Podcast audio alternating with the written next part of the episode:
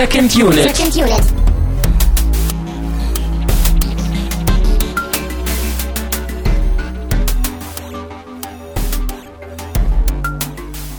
Herzlich willkommen in einer neuen Ausgabe der Second Unit und zurück in der Welt von Panem, wie ich gelernt habe. Nicht Panem, sondern Panem. Mein Name ist Christian Steiner und ich habe bei mir natürlich wieder die Miriam. Hallo. Hallöchen. Du äh, musst mir helfen. Ja, gerne immer. Ich glaube, das wird diese Sendung ganz besonders Selbsttherapie. Oder du musst mich therapieren. Aha. Äh, ich habe Knoten im Kopf. äh, ich bin auch ein bisschen verschlafen und vielleicht dadurch auch noch ein bisschen angeknackst. Aber du musst mir den zweiten Hunger Games jetzt mal wirklich erklären. Okay, wir machen das wie mit dem gordischen Knoten. Ich zerschlag den dann. Gerne, gerne. Ich äh, bin auch gespannt, wohin das hier alles gehen wird. Es wird auf jeden Fall eine Reise durch den zweiten Hunger Games. Die Tribute von Panem Catching Fire. Hm, ja, glaube schon. Ich, komme da mit den Titeln immer durcheinander. In meinem Kopf heißen die einfach 1, 2, 3 und 4. Richtig, bei mir auch. Und äh, einer von denen heißt auch Mockingjay, aber kann sein, dass das der dritte war. Ja, ich glaube, das war der dritte. Ich glaube auch. Ich, Ich glaub, Catching Fire war der Zeit. Ich glaube, du hast recht. ich, musste, ich musste sehr, sehr vorsichtig äh, Ja. vorhin diesen Film ausleihen und nicht den falschen. Okay, gut. Äh, ja. Alles nicht so einfach mit diesen Titeln, die keine Zahlen im Titel haben. Aber ich meine, gut, dann gibt's ja noch Part 1 und 2, aber das ist ja vom Genau. dritten Buch und dritter und vierter Film. Es ist kompliziert, aber das ist gar nicht so sehr mein Problem. Mein Problem ist, glaube ich, ähm, was in dem Film passiert. Mhm. Da haben wir, glaube ich, äh, eine Menge Redebedarf. Das ist das Schöne, wir haben den zusammengeguckt jetzt gerade. genau. Frisch. Bei mir sind es die Bauchgefühle, bei dir ist es, glaube ich, ein bisschen mehr der Kopf, weil du Ja. auch schon öfter durch warst, ne? Genau, ja. Ich habe den schon ein paar Mal gesehen. Ich weiß jetzt nicht. Ich habe den jetzt vielleicht zum vierten Mal gesehen oder so. Mhm. Also über den, den Lauf von mehreren Jahren. Ist jetzt auch schon wieder eine Weile her gewesen. Ich weiß, ich hatte vor ungefähr einem halben Jahr, kurz vor Weihnachten, hatte ich ja den letzten Film gesehen, den vierten, als er im Kino war. Und ähm, hatte, als ich da rausgegangen bin und dachte, aha, okay, jetzt ist die Serie abgeschlossen, jetzt habe ich den vierten Film gesehen, habe ich gedacht, so geil, jetzt müsste ich sie eigentlich auch nochmal alle von vorne gucken. Ähm, und es ist natürlich cool, dass wir das jetzt tatsächlich zusammen machen. Also, dass ich einen Anlass habe, um die wirklich nochmal alle auch mit einem besonders aufmerksamen Auge zu gucken. Jetzt, wo ich weiß, wohin die Reise geht und wo es am Ende endet, dann sieht man solche Filme ja auch nochmal mit einem ganz anderen Auge. Ja, und das ist genau der äh, Knackpunkt, der uns unterscheidet, weil für mich ist es die erste Reise durch, durch das Franchise. Den ersten Film haben wir ja auch schon besprochen. Genau. Vor, weiß ich nicht, zwei Monaten ist das, glaube ich, rausgekommen. Ähm, also den haben wir sozusagen schon abgehakt. Und jetzt, also mit dem zweiten betrete ich auch absolutes Neuland, weil den ersten hatte ich vorher schon mal gesehen. Ich wusste ja, Ja. was passiert. Das war eben auch ganz nett, da nochmal neu drauf zu gucken. Aber ab, ja, ab jetzt ist es für mich äh, eine blinde Fahrt, eine blinde Reise. Ich war auch sehr überrascht, wo es überhaupt hingehen kann und wird und soll. Ich dachte, auch schon bei der Erstsichtung des ersten Films dachte ich, äh, ja gut, damit ist eigentlich alles erzählt und geklärt, oder? Also die Spiele sind vorbei und äh, ja, Ja. was soll da jetzt noch kommen? Aber da kommt ja doch noch einiges. Und vor allen Dingen kommen ja noch zwei Filme jetzt auch noch nach diesem. Aber äh, der Reihe nach. Genau. Wir müssen, glaube ich, erstmal ein paar, ein paar Dinge klären. Wir müssen erstmal so ein bisschen so Hausmeistertätigkeiten, glaube ich, in diesem Podcast wieder abhaken. Ist auch gar nicht so viel. Ähm, an allererster Stelle, an dieser Stelle, äh, Spoilerwarnung. So. Ja. Damit wir uns rechtlich abgesichert haben, damit jeder auch das Kleingedruckte mit äh, gehört hat. Ja. Das Kleingesprochene, Spoilerwarnung, der Film ist drei Jahre alt, glaube ich. Äh, es fühlt sich auch so ein bisschen so an wie, wie bei den Harry Potter Besprechungen. Ich glaube, ich bin sowieso der Letzte auf diesem Planeten, der sich jetzt irgendwie neu mit diesem Thema beschäftigt. Ihr seid mir eh alle voraus. Äh, von dem her bin ich, glaube ich, der Einzige, der hier gespoilert werden kann. Aber falls da was äh, passieren sollte an Spoilern, dann, äh, also es wird was an Spoilern passieren, falls ihr gespoilert werdet, ähm, auf eigene Gefahr. Gut. Ja, Miriam. Ja, Äh, du warst letztes Mal schon dabei. richtig. Du bist äh, offiziell hier in diesen Riegen die Hunger Games Expertin. Mm, okay. Ja, du hängst da so an der Wand, so neben den Harry Potter Experten und gibt der Experte für alles. Ähm, aber du bist vor allen Dingen auch, ähm, ja, wie soll man das sagen? Bist du Islam-Expertin? Äh, ich bin Islamwissenschaftlerin, sagen wir mal so. Ich habe Islamwissenschaften studiert im Master. Ich denke, ich darf mich Islamwissenschaftlerin nennen. Ja. Und ich glaube, spätestens dann, wenn man mindestens einmal über ein Thema gepodcastet hat, dann ist man auch Expertin. Also ich finde, Experte ist immer so ein bisschen schwierig. Äh, Ich finde, Experte suggeriert immer so ein bisschen, dass man irgendwie von allem Ahnung hat. Aber in Wahrheit ist es ja so, je mehr du dich mit einem Thema beschäftigst, desto mehr merkst du, was du alles noch nicht weißt. Und so ging mir das auch natürlich im Studium oder egal, womit du dich beschäftigst. Du kniest dich irgendwie rein und dann stellst du fest, ich weiß, wie tief das. Labyrinth eigentlich ist Ja, und wie tief ja. das, das Rabbit Hole von Alice im Wunderland eigentlich ist. Und ähm, ja, je mehr du dich damit beschäftigst, desto mehr merkst du, ich weiß, dass ich nichts weiß. Im Gegensatz zu allen anderen, die denken, sie wissen alles über den Islam zum Beispiel. Aber genau, deswegen würde ich mich nicht Expertin nennen. Aber Aber du fragst und du forschst Ja, und du genau. ähm, stellst Fragen mit und an den Islam. Mhm. Und hatten wir letztes Mal, glaube ich, auch schon erwähnt, deine Talks auf der Republika. Genau. Hatte ich, glaube ich, auch äh, verlinkt. Ja. Aber du hast in der Zwischenzeit sogar relativ zeitgleich zum Podcast, zum, zum Hunger Games Podcast, kam, glaube ich, irgendwie am selben Tag oder einen Tag später oder früher die Episode äh, über Saudi-Arabien bei Tim Pritloff, CRE Nummer 212. Mhm. Äh, ja, da gab es auch einen schönen Tweet, der gesagt hat, Moment mal, ist mein Podcatcher kaputt? Irgendwie ist die Miriam nur noch da drin. Aber ja, so kann es manchmal kommen. Äh, genau, da könnt ihr auch noch mal reinhören. Genau, für alle, die noch mehr Podcast äh, hören wollen, wo ich dabei war, da geht's halt um was ganz anderes. Ich habe die letzten zwei Jahre in Saudi-Arabien gelebt und gearbeitet und wer so ein bisschen was darüber erfahren will, wie das da so ist, in diesem Land zu leben, äh, das voller Widersprüche steckt, der kann da mal reinhören. Das war auch eine sehr umfangreiche Sendung mit Tim Pritloff, dem Podcast-Papst. Ja, genau. Schöne Grüße an dieser Stelle. Ähm, ja, was haben wir noch? Wir haben wie immer Danksagung Richtung Flatter und Richtung äh, Patreon. Bei Flatter ist es wie immer äh, die unbekannte, kleiner gewordene Masse, aber es gibt immer noch eiserne Kämpferinnen und Kämpfer drüben bei Flatter. Vielen Dank dafür. Und vielen Dank auch an alle, die bei Patreon mindestens zwei Dollar im Monat spenden. Das sind Sultan of Swing, Walter White, Michi W., Stefan Manken, Jonas Mapace, Thomas Jaspers und Jota. Vielen, vielen Dank für diese Spenden, weil äh, so Podcasten kostet halt auch Geld und Hosting und Technik muss halt auch finanziert werden und äh, über Patreon geht das wunder, wunderbar. Vielen Dank. Ja, Hunger Games. Tribute von Panem. Hat mich wirklich ein bisschen irritiert, als sie das so ausgesprochen haben in dem Film, aber äh, man lernt nie aus. Wir sind im zweiten Teil. Wir haben den ersten hinter uns gebracht. Wir haben im ersten mit Katniss ja, uns durch die Spiele gekämpft.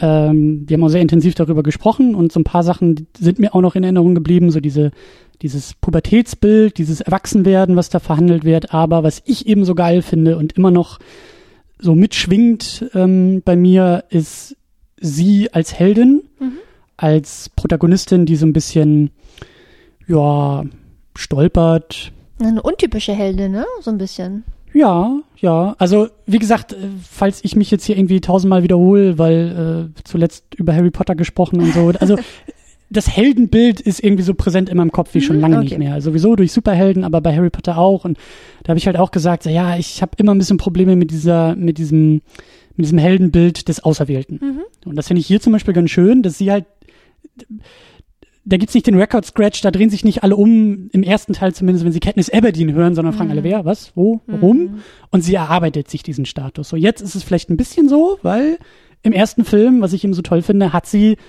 all diese furchtbare Welt der Hunger Games und dieser erwachsenen Regeln einfach ausgehebelt über sich und über ihre eigenen Werte und hat gesagt, ähm, so weit gehe ich nicht und hier ist meine Linie und die übertrete ich nicht und sonst äh, gibt's halt irgendwie die Todesbären für mich und für meinen Partner und dann könnt ihr uns alle mal am Arsch lecken und dann sind die Hunger Games hier irgendwie vorbei. Und also dieses Bild, dieser, dieser Triumph von ihr, ihren Werten, über äh, ihren Überzeugungen, den sie sich auch so ein bisschen schrittweise erarbeitet hat, dieses Bild ist mir so im, im Kopf und auch ein bisschen im Herzen geblieben.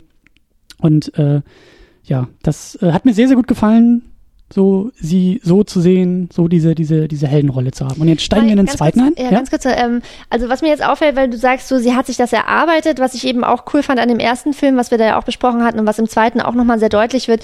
Ich finde, sie hat es sich nicht, sie hat es sich nicht absichtsvoll erarbeitet. Sie hat ja keinen Plan. Sie stolpert ja durch die Geschichte. Ihr passieren Sachen. Sie versucht im Prinzip nur von Situation zu Situation am Leben zu bleiben Ja. äh, und keine allzu dummen Fehler zu machen.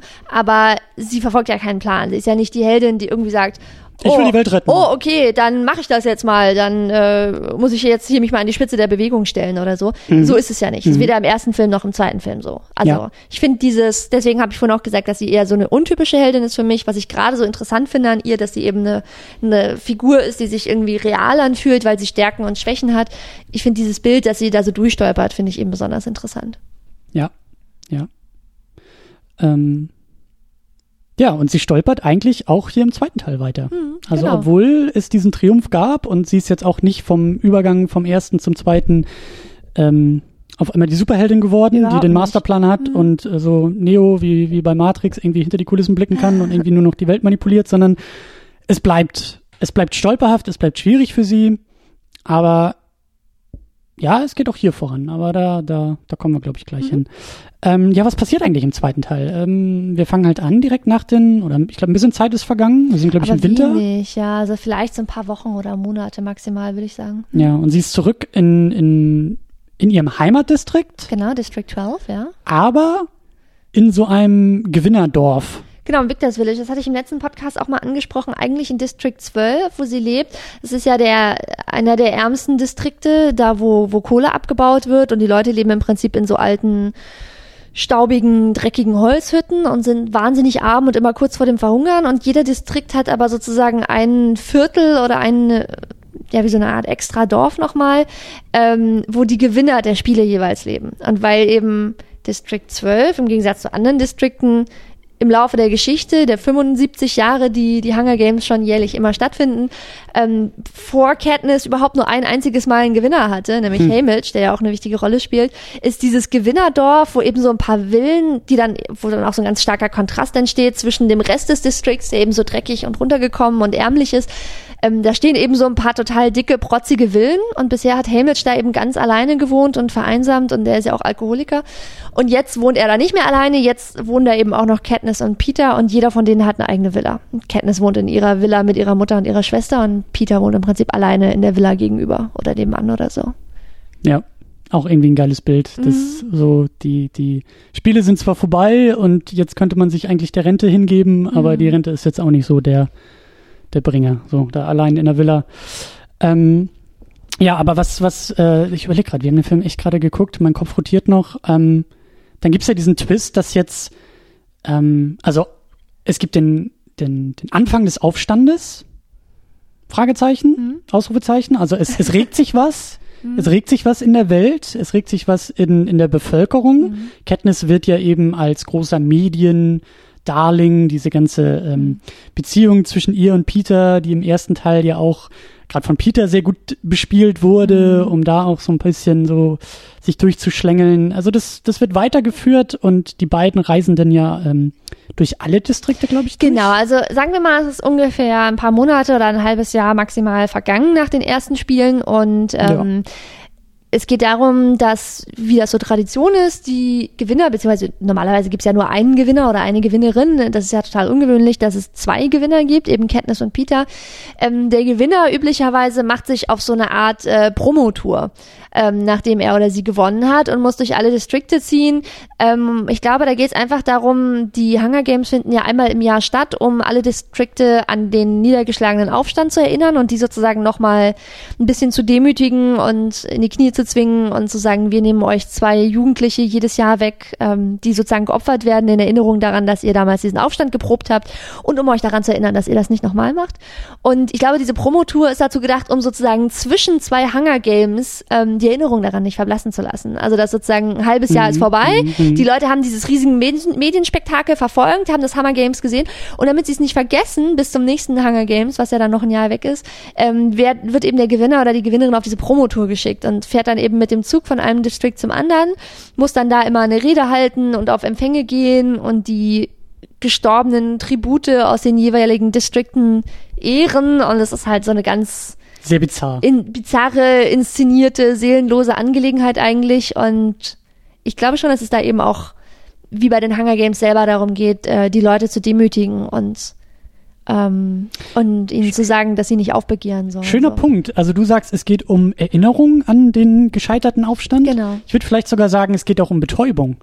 Ähm, also, wie gesagt, ich bin jetzt nicht so bewandert in dem Franchise, in der Geschichte, aber auf mich hat das auch oft den Eindruck, ähm, durch diese Medieninszenierung, durch dieses Drama, durch, es werden dann ja auch nachher andere Sieger nochmal vorgestellt und dann gibt's irgendwie die beiden Geschwister, die ja irgendwie sozusagen alle Zuschauer als ihre Familie ansehen und dann gibt's irgendwie den äh, ein Gewinner, der sich da irgendwie um die alte Frau, die auch aus dem Distrikt irgendwie Jahre zuvor gewonnen. Also das halt immer so ein bisschen dieser dieser Werden so Stories erzählt, ja, ja, Charakter. Genau. So man kann da mitfiebern und weißt du tagsüber ab in die in, in, ins Kohlebergwerk, aber so nebenbei gibt's den Monitor und du kannst dann immer mal hingucken und so. Das sind so deine Stories. Die halten dich so ein bisschen vielleicht auch davon ab. Ähm, nach mehr dich zu sehen oder die, so ein bisschen als Betäubung, so als mediale Dauerbetäubung, die halt sagt, so ja, mir geht's schon scheiße, aber hey, äh, so das Drama mhm. passiert da im Fernseher und ich kann mich gut ablenken.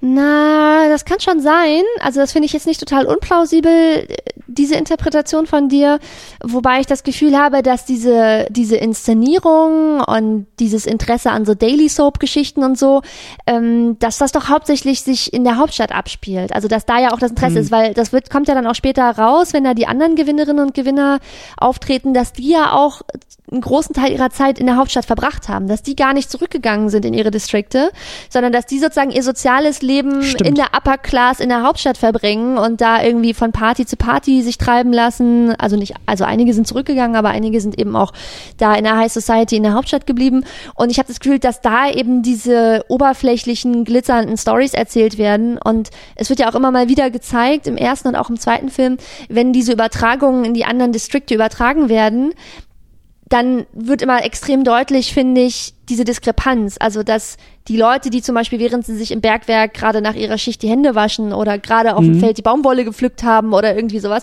die halt die wirklich harte Sklavenarbeit machen, dass das für die in dem Sinne keine glitzernde Distraction ist, dass denen die Stories total egal sind und dass Stimmt. das so eine Diskrepanz ist zwischen uns wird hier so eine, so eine alberne Show gezeigt, so eine Talkshow oder so eine Fantasy-Welt, die ja mit dem Leben von diesen Menschen überhaupt nichts zu tun hat. Ich habe das Gefühl, dass die Leute in den anderen Districts diese Inszenierung, diese Medienstory immer zynisch gucken. Immer. Also die werden ja auch gezwungen, das zu gucken. Es wird ja übertragen, ob die das wollen oder nicht. Da geht es mhm. ja nicht darum, ob sie den Fernseher an oder ausmachen. Ähm, ich habe das Gefühl, dass sie das immer mit zynischen und bitteren Gefühlen anschauen, aber dass sie das nicht unbedingt selber als Distraction empfinden. Ich glaube, die Distraction, dieser Effekt greift in der Hauptstadt vor allem. Also das muss das ja nicht ausschließen. Das kann natürlich nee. sein, dass es in den Districts auch so ist. Aber und vor allen Dingen ist ein guter Punkt, weil ähm, ich glaube, ja klar, das ist ja in der Hauptstadt, also diese diese Live-Talkshow, die mhm, ja da genau. von Stanley Tucci immer gemacht wird. Das ist ja auch nur, das Publikum ist ja glaube ich nur aus der ja, Hauptstadt. Ja, das ne? Publikum das ist, ist ja nur High Society. In der Hinsicht musst du gucken. Man könnte sagen, dass die das, was da inszeniert wird, hat ja ein heterogenes Publikum. Nämlich einmal diese oberflächlichen Hauptstadtmenschen, die alle so bizarr und überkandidelt sind, die nicht, mhm. die nicht wissen, wie es ist, zu hungern oder zu mhm. arbeiten, weil die im Überfluss leben und die eben nur an diesen Gossip-Geschichten interessiert sind. Und der andere Teil des Publikums sind eben die ehemaligen Aufständischen aus den Distrikten. Und mit der gleichen Inszenierung werden ja zwei Botschaften gesendet. Ich würde sagen, die High Society in der Hauptstadt, für die ist es eben nur so eine Distraction, so Unterhaltung und Entertainment. Das merkt man ja auch immer, wenn sie darüber reden, so, oh, und dann werden wieder welche sterben, wie aufregend, während halt, also für die hat das nichts mit dem echten Leben zu tun. Also wenn da jemand stirbt für die, dann fühlt sich das unreal an. Das ist, als ob in einem, in einem Film für die jemand stirbt, so. Mhm. Während für die Menschen aus den Districts sich das sehr real anfühlt, weil die jedes Jahr zwei Jugendliche verlieren und für die ist es kein Entertainment, für die ist das ihre bittere Realität. Deswegen genießen sie das auch nicht. Und für die ist es Demütigung, sich das angucken zu müssen. Und so ist es auch gedacht. Mhm. Ist, also ich glaube, dass das dieser doppelschneidige Effekt ist. Ja, du hast recht. Du hast recht. Vor allen Dingen sieht man das hier jetzt auch in den, in den Bildern. Ähm, Im ersten Teil hatten wir ja diese Perspektive aus District 12, als mhm. dann eben die Auslosung kam. Jetzt haben wir sozusagen den, die Nachwehen, mhm. die Nachwirkung. Mhm. Konsequenzen hast du, glaube ich, letztes Mal auch schon angedeutet, ist ein großes Thema in diesem Franchise. Und ja, jetzt müssen Katniss und Peter als Gewinner zurück oder überhaupt in diese anderen Distrikte, mhm. tragen sich als Gewinner in Prunk und äh, Statur irgendwie da rein oder mhm. werden da rein gedrückt, müssen Reden halten vor den Distrikten, die irgendwie immer noch um ihre verlorenen mhm. Töchter, Söhne, Brüder, Schwestern, Enkel hm. trauern. Und äh, also dieses Bild fand ich halt auch total bizarr. Das ist total mhm. geil. Also da hoffentlich, hoffentlich reden wir da auch ein bisschen drüber. Aber überhaupt, dass die beiden da stehen und das, also da kommt diese Diskrepanz auch eigentlich mhm. sehr, sehr gut durch. So, weil auf der einen Seite wird quasi auf der Bühne wird gefeiert und zelebriert und haha, wir haben gewonnen. Ja, genau. ja, Promotour, genau. Und vor der Bühne wird getrauert. trauernde Menschen, genau. Genau. Und in dieser, in dieser, auf dieser Basis gibt's dann halt eben so diese, diese Widerstandsbewegung. Da entwickelt sich dann der Widerstand, genau. Ja. Und die beiden machen eben diese Promotour und reisen durch die verschiedenen Distrikte und sollen da ihre Reden halten. Und ausgerechnet der erste Distrikt, in den sie reisen, ist ja äh, District 11 wo Rue herkommt, mit der sich Katniss im ersten, im ersten Film verbündet hatte, die kleine Süße, ähm, die dann gestorben ist. Mhm. Äh, ich glaube, der, der traurigste und rührendste Moment im ersten Film, wo sie stirbt und Katniss dann für sie so ein, so ein schönes Grab aus Blumen sozusagen macht. Ähm, und eigentlich sollen sie so vorgefertigte Reden halten auf der Bühne vor dem Publikum.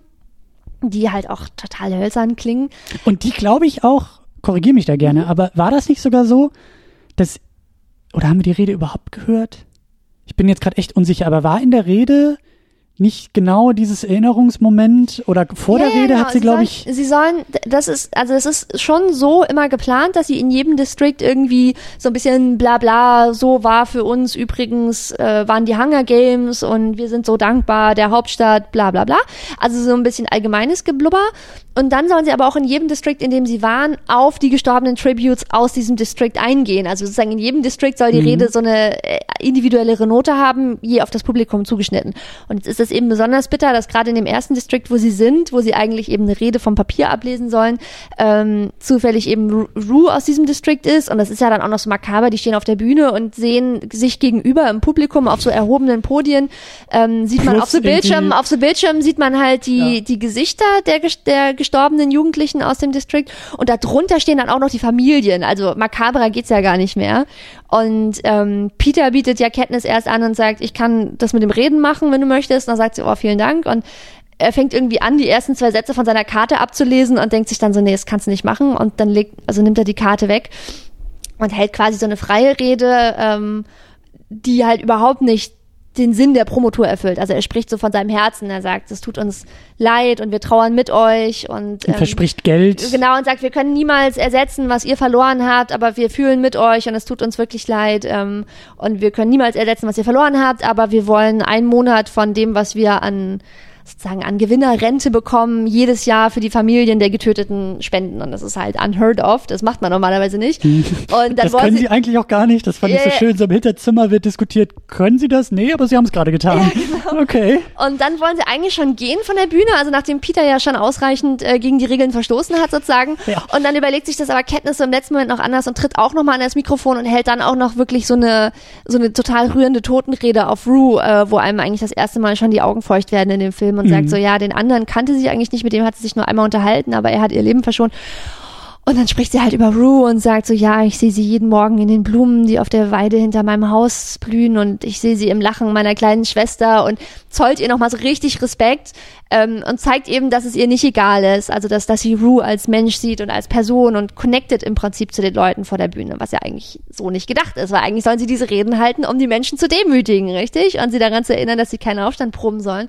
Ich wollte gerade sagen, und die Connection geht auch genau, zur die, anderen Seite wieder. Genau, und dadurch, dass eben diese Connection entsteht und die Leute das Gefühl Gefühl haben, dass sie nicht nur auswendig gelerntes Blubber von sich gibt, sondern von ihrem Herzen spricht.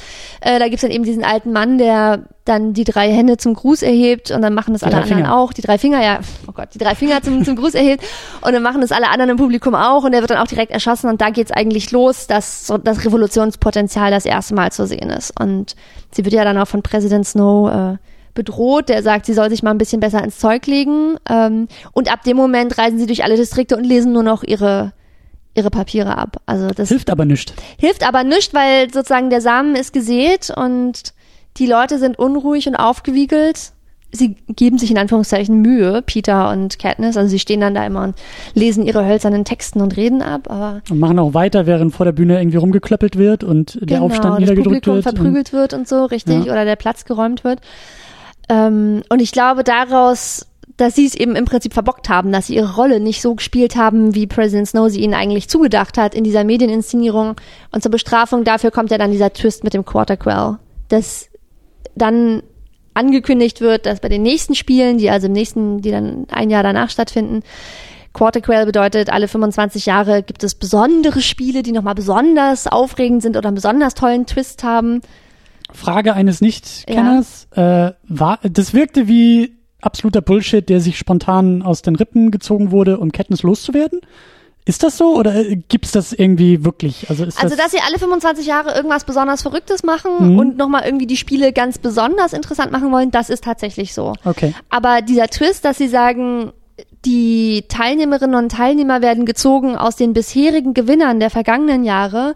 Das ist tatsächlich der Twist, den sie machen, um, weil dann klar ist, Katniss ist die einzige weibliche Gewinnerin aus District 12. Sie wird auf jeden Fall gezogen. Ja. Bei den Männern aus ihrem District entscheidet es sich zwischen Hamish und Peter. Ähm, während natürlich in anderen Districts hast du auch dann noch mehr Gewinner, die in Frage kommen. Ähm, das ist einfach nur ein Twist, um sie sozusagen wieder in die Arena zu bringen und mhm. um sie sozusagen unauffällig in Anführungszeichen um die Ecke zu bringen. Ne? Mhm. Also ja, und als Symbol zu zerstören auf offener Bühne. Auch schon in der letzten Sendung haben wir über, über Regeln, Regelwerke, es geht mhm. um Spiele, Spiele sind durch Regeln definiert und hier wird eben auch, das ist der Vorteil der, der, der Hauptstadt und des Präsidenten, er kann die Regeln so machen, wie er will. Genau. Und äh, ja, da schiebt er oder baut er die Regeln so um sein Problem herum, um Kenntnis mhm. herum. Äh, und das ist ja klar, ist alles innerhalb das, des das, Regelwerks. Genau, dass er sie im Rahmen der Inszenierung genau. äh, töten kann. Genau. Und Symbol ist auch ganz, ganz wichtig. Ich habe mal einen Satz aufgeschrieben oder einen Halbsatz aufgeschrieben, der, glaube ich, auch irgendwie von, von, von dem, entweder vom Game Maker oder vom Präsidenten gesagt wird, the idea of her. Hm. Ja, also ich weiß nicht, wie man es am besten auf Deutsch übersetzen würde, aber das, das Bild von ihr, das Symbol hm. von ihr. Ihr Symbolcharakter, ja. ja. Sie, sie ist ein Symbol, ja. Genau. Trifft genau in Schwarze. Also hm. darum geht's eigentlich in diesem Film. Es geht im ersten Film darum, was sie für ein Symbol vielleicht aufbaut. Mhm. Ja, typische, also sehr platt runtergebrochen, typische Origin-Story in mhm. gewisser Weise. Das Symbol formt sich, ist ja auch der, der Mockingjay, das Symbol. Ähm, und hier haben wir jetzt den Kampf eigentlich um das Symbol. Mhm. Ja, es geht um die Frage, wer hat die Deutungshoheit, wer hat die mhm. Bestimmungshoheit über das Symbol? Sie, der Game Maker, der Präsident, die Inszenierung, mhm. die Spiele, irgendwie haben die alle. Einwirkung, Auswirkungen auf sie, auf diesen mhm. Symbolcharakter. Und, die äh, Frage, äh, nach der, heftig die, dran. Ja, die Frage nach der Deutungshoheit, die eskaliert tatsächlich auf eine sehr interessante Art und Weise im dritten und vierten Film noch weiter. Da geht das dann noch viel mehr nur noch darum. Es geht nur noch um die Deutungshoheit. Mhm. Ähm, das ist eigentlich so der interessanteste Aspekt dann von Film drei und vier. Aber um jetzt das mit dem Plot zu beenden, sie müssen halt wieder rein in die Spiele. Es werden wieder, also ein Jahr später sozusagen. Ähm, und sie muss wieder mit Peter antreten. Also eigentlich wird Hamish ausgewählt, aber Peter meldet sich freiwillig. Also, also sie haben, ich glaube, sie haben so ein Déjà-vu-Gefühl, so und täglich mhm. und jährlich grüßt das Murmeltier. Jetzt müssen sie schon wieder antreten, nachdem sie dachten, sie haben es für den Rest ihres Lebens hinter sich. Und genau diesen Gedanken, sie dachten, dass sie es für den Rest ihres Lebens hinter sich haben, haben halt auch alle anderen Gewinnerinnen und Gewinner, die nochmal antreten müssen aus den anderen Districts. Und dadurch entstehen dann sehr interessante Dynamiken, weil die eigentlich auch alle dachten, sie haben es hinter sich. Und der Twist dabei Stimmt. ist natürlich, dass die, gegen die sie da antreten müssen, ähm, nicht wie im ersten Film irgendwelche armen Schweine sind, die halt zufällig ausgewählt wurden, die möglicherweise überhaupt keine Fähigkeiten mitbringen, um zu überleben, sondern das sind alles Leute, die irgendwann schon mal gewonnen haben. Das sind alles Leute, die sich irgendwann schon mal gegen 23 andere Kids äh, zu irgendeinem Zeitpunkt in ihrem Leben durchgesetzt haben. Und durchgesetzt haben bedeutet in diesem Fall, dass sie Leute umgebracht haben oder gewartet haben, bis sich alle anderen umgebracht haben. Also die müssen ja alle irgendwelche Fähigkeiten mitbringen oder besonders hartgesotten sein ähm, weil sie das alle schon mal überlebt haben. Das heißt, sie treten als Überlebende gegen andere Überlebende an und dadurch wird natürlich so das Level, ähm, das Stress und Excitement und auch das Gefahrenlevel nochmal ganz stark angehoben im Verhältnis zum ersten Film. Ja, und es kommen neue Geschmacksrichtungen rein. Mhm. Es gibt neue Varianten. Katniss, die gewonnen hat, indem sie eigentlich alle Re Regeln aushebelt und auf Verbundenheit setzt und eigentlich ja gar nichts mit diesen Spielen so richtig zu tun haben will. Mhm. Und dann gibt's halt die, wie du schon angedeutet hast, die eigentlich, ähm, weiß ich nicht, die, die sich, glaube ich, irgendwo im Wald eingebuddelt haben und so lange gewartet haben, bis alle mhm. anderen gestorben sind. Genau. Was ich auch sehr sympathisch finde. Dann gibt's die, die Fallen bauen und halt Gadgets haben und mhm. so ein mhm. bisschen clever vielleicht drauf sind. Dann gibt's halt irgendwie das Muskelpaket, was wahrscheinlich durch physische Präsenz überzeugen konnte. Dann gibt's Leute, die wahrscheinlich vor, weiß ich nicht, 50 Jahren. Hm. Die halt äh, auch schon alt sind. Die ne? alt sind. Die physisch nicht, nicht mehr so am Start sind, ja. Ja. Also äh, interessante Mischung auf jeden Fall. Mhm. Aber halt nochmal. ja, und am Ende gibt's einen Twist, aber darüber können wir später noch ja, reden. Aber jetzt, jetzt haben wir erstmal die Handlung so grob äh, abgehandelt. Wie fandst du es denn so insgesamt? Oder wie war es für dich, den Film zu gucken, jetzt aus dem ersten Film rauskommend und in den zweiten reingehend? Das, das finde ich gut. Die erste Frage ist zu sehr Gretchenfrage. Ich, okay, die, die kann ich noch nicht beantworten. Dann frage ich dich nachher nochmal, wie du es fandest. Und jetzt ja. frage ich dich erstmal, wie, ähm, den wie Einstieg, du reingegangen bist. Den, den Einstieg fand ich super. Also es war, wie gesagt, nach dem ersten, ähm, ja, schon irgendwie überraschend für mich, dass es weitergeht. Ich dachte, mhm. die Geschichte, The Hunger Games, sind diese Spiele, Kinder werden da reingeworfen, es gibt nur eine Überlebende, Katniss. Mhm. War jetzt nicht irgendwie so überraschend. Jennifer Lawrence klebt auf den Postern, trägt dieses Franchise. Okay, geschenkt. Aber es war halt schon überraschend, dass am Ende des ersten Films diese Spiele vorbei sind. Ich dachte wirklich, ja, das dauert jetzt zwei, drei Filme, mhm. Bücher, whatever, und äh, das zieht sich. Ähm, oder es gibt halt mehr, also es, es geht mehr um die Spiele. Das war auch so mein Gedanke mm. eigentlich. Und wie gesagt, sehr überraschend. Der erste Film endet damit und äh, ich, ich hatte überhaupt keine Ahnung. Ich wusste mhm. überhaupt nicht, wo es hingeht.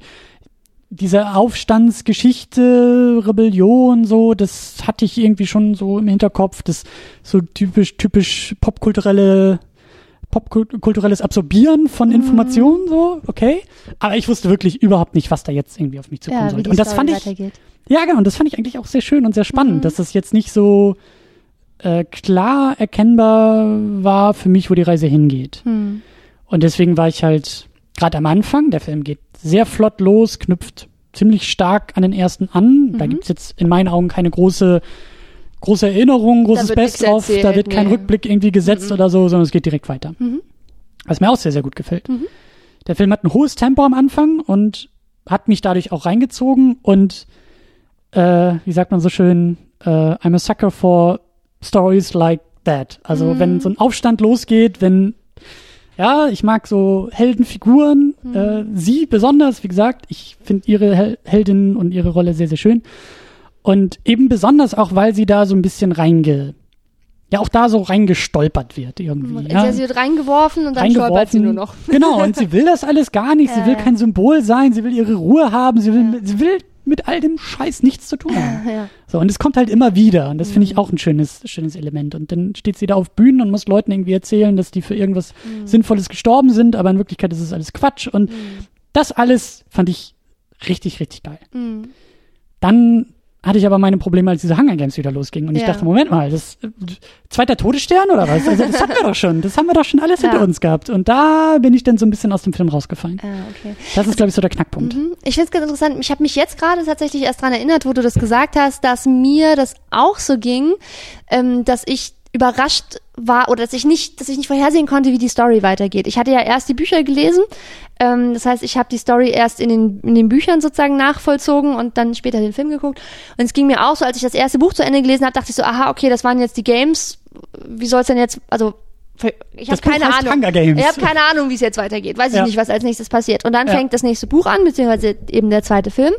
Und dann finde ich erstmal total cool, dass der Film, du hast zwar gesagt, er hat ein großes Tempo, und das stimmt auch, der hat ein, der legt ein hohes Tempo vor. Trotzdem finde ich interessant, dass der sich, wie ich empfinde, verhältnismäßig viel Zeit nimmt, um die Nachwehen des ersten Films darzustellen. Ja. Und das, das ist eine der ganz, ganz großen Stärken, finde ich, an dem ganzen Franchise. Da habe ich im ersten Podcast schon lang und breit drüber geredet und ich glaube, da werde ich heute auch noch ein paar Mal drauf zurückkommen, weil ich einfach von dieser Darstellung extrem begeistert bin, dass irgendwelche Sachen, so krasse einschneidende Ereignisse nicht einfach so passiert werden, so nach dem Motto, oh, es passiert, jetzt geht die Story weiter, tralala, sondern dass man sieht, dass das alles Konsequenzen hat. Also das, was bedeutet das denn, dass sie das gewonnen hat? Sie lebt jetzt in diesem, in diesem Victors Village, sie vereinsamt da, sie, sie, sie wohnt zwar wieder in ihrem District, sie kann auch, sie trifft auch Gail wieder, ähm, ihren, ihren alten Freund, sozusagen ihren Kindheitsfreund, aber zwischen den beiden hat sich ein Graben aufgetan mhm. und das wird relativ ausführlich, finde ich, dargestellt, so dass sie hat einfach Erfahrungen gemacht, zu denen er nicht relaten kann. Die beiden können nicht mehr connecten. Vorher haben sie halt alles zusammen erlebt, sie hatten die gleiche Erfahrungs- und Lebenswelt, sie sind zusammen jagen gegangen, alles haben sie zusammen erlebt und plötzlich gibt es was ganz krasses, was sie trennt, wo sie wo sie auch nicht mehr zusammenkommen können. Das wird, sie werden niemals diesen Graben überwinden können, dass sie diese super krassen Erfahrungen gemacht hat in der Arena, wo sie junge Menschen hat sich gegenseitig umbringen sehen, was er einfach nicht erlebt hat. Und ich finde es cool, dass der Film sich viel Zeit nimmt, das alles darzustellen, wie auch dann President Snow darüber nachdenkt, wie er jetzt damit umgeht. Ja. Der merkt ja so ein bisschen, der, der spürt ja die Vibrationen sozusagen, der merkt ja, dass die Leute ähm, dass, dass da immer, dass es brodelt, seitdem sie gewonnen hat. Also dass es nicht so ist wie jedes Jahr, sonst, okay, einer hat gewonnen, dann wird noch ein paar Wochen lang darüber geredet, über das Ereignis von diesem Medienspektakel, dann gehen die Leute zurück in ihren Alltag und dann kommt irgendwann die Promotour. Mhm. Er merkt, dass da irgendwie was übrig geblieben ist, mhm. dass die Leute anfangen, sie als Symbol zu betrachten. Also man merkt, dass alle Beteiligten im ich würde sagen, im ersten, mindestens im ersten Drittel des Films die ganze Zeit sich damit beschäftigen, was das eigentlich bedeutet, was im ersten Film passiert ist. Es wird nicht wiedererzählt, was im ersten Film passiert ist. Es wird auch nicht nochmal irgendwie erklärt oder so.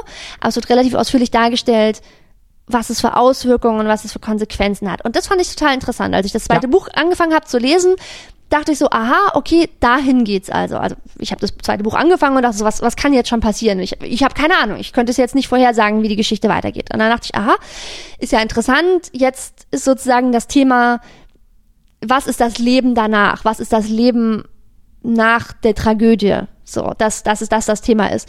Und dann hatte ich mich an den Gedanken gewöhnt und dann fand ich es aber umso überraschender und krasser den Twist, dass sie plötzlich wieder eingezogen werden sozusagen. Mhm. Also das war im Buch auch schon für mich total mindblowing. Du gewöhnst dich dann an den Gedanken, aha, okay, die müssen jetzt irgendwie wieder in ihren Alltag einfinden und das ist aber schwierig und die Bedingungen haben sich geändert und alle haben es irgendwie schwierig da ja wieder zurück in ihr normales Leben zu finden und dann plötzlich kommt halt der Moment, wo announced wird, ja, und übrigens in den nächsten Hunger Games, die wählen, da wählen wir die Teilnehmerinnen und Teilnehmer aus den Gewinnerinnen und Gewinnern der vergangenen Jahre aus. Und du denkst so, oh shit, Katniss has to do it again. Ich kann es nicht glauben. Und das, das fand ich total krass, als ich das Buch gelesen habe. Und ich finde auch, dass das auch im Film eigentlich ganz gut gemacht hat. Ich kann verstehen, dass du das Gefühl hast, oh, they are doing it all over again.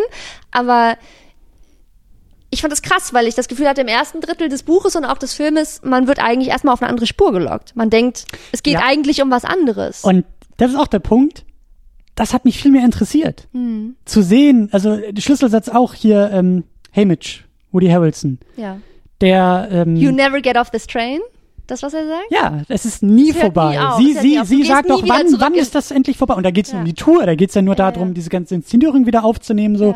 Und er sagt, es ist nie vorbei. Es ist auch nach der Promotour nicht vorbei. Er, Exakt. Er, er Jedes Jahr kommen da ja neue Rekruten an und müssen irgendwie und, geschult werden. Und, und ich dachte, geil, ja? Also richtig schön äh, lass die nicht raus aus der Nummer, ja? ja? Also lass, wie du gesagt hast, diese Konsequenzen, das hat mich so interessiert, mhm. weil ich gemerkt habe, das arbeitet in ihr, das macht was. Und wie du gesagt hast, mit Gail hat sie diesen, diesen, hat sie diesen Disconnect. Ja, ja? die genau. Verbindung ist einerseits verloren, aber andererseits wollen die beiden mhm. ja. Gleichzeitig hat sie mit Peter diese Verbindung. Mhm. Die haben diese traumatischen Erlebnisse geteilt und das Richtig. ist ein ganz anderes, äh, ein ganz anderes Level. Und kann man doof finden, kann man langweilig finden, Liebesdreieck, ich meine, selbst Star Wars hat ein Liebesdreieck, bis sich mhm. herausgestellt hat, wer da mit wem irgendwie äh, verbrüdert und verschwestert ist, dachten wir ja. damals ja auch noch alle, da kann ja. irgendwie was gehen. Ja. Also auch nicht schlimm, aber ich dachte mir, okay, Variante A, so da, da geht's lang. Es geht um Konsequenzen, es geht um um ein gewisses Weiterkommen, ein, ein, ein, eine Weiterentwicklung auch auch der Figur. Und dann wird sie wieder eingezogen. Ja, das macht auch ein bisschen was mit ihr und dann sind so Sachen, mir sind so Fortsetzungen in den Sinn gekommen. Ich glaube, da wollen wir am Ende auch noch mal mehr drüber mhm. sprechen, aber vielleicht kann man das hier schon mal so ein bisschen andeuten. Ich dachte an Ghostbusters 2. Mhm. Ja. Uns gehen die Ideen aus, wir machen alles nochmal. Mhm. Ja, nochmal New York, nochmal ein großes äh, Monsterwesen, was New York angreift. Wir brauchen die Ghostbusters wieder, die sind wieder am Boden mhm. ihrer Karriere angekommen, warum auch immer, ist egal. Wir machen alles nochmal von vorne. Mhm. So. Und das hat sich ein bisschen so angefühlt. Und mein Problem, was wir hoffentlich noch im Laufe dieser Diskussion vielleicht klären, ist die Frage, ob der ganze Plot während der Games nicht völlig stehen bleibt. Hm. Es gibt den großen Main-Plot, es gibt die große Entwicklung, hm. Aufstand, Konsequenzen, äh, Verarbeitung, ne? Und es gibt den, den sozusagen Subplot, die neuen Hunger Games. Mhm.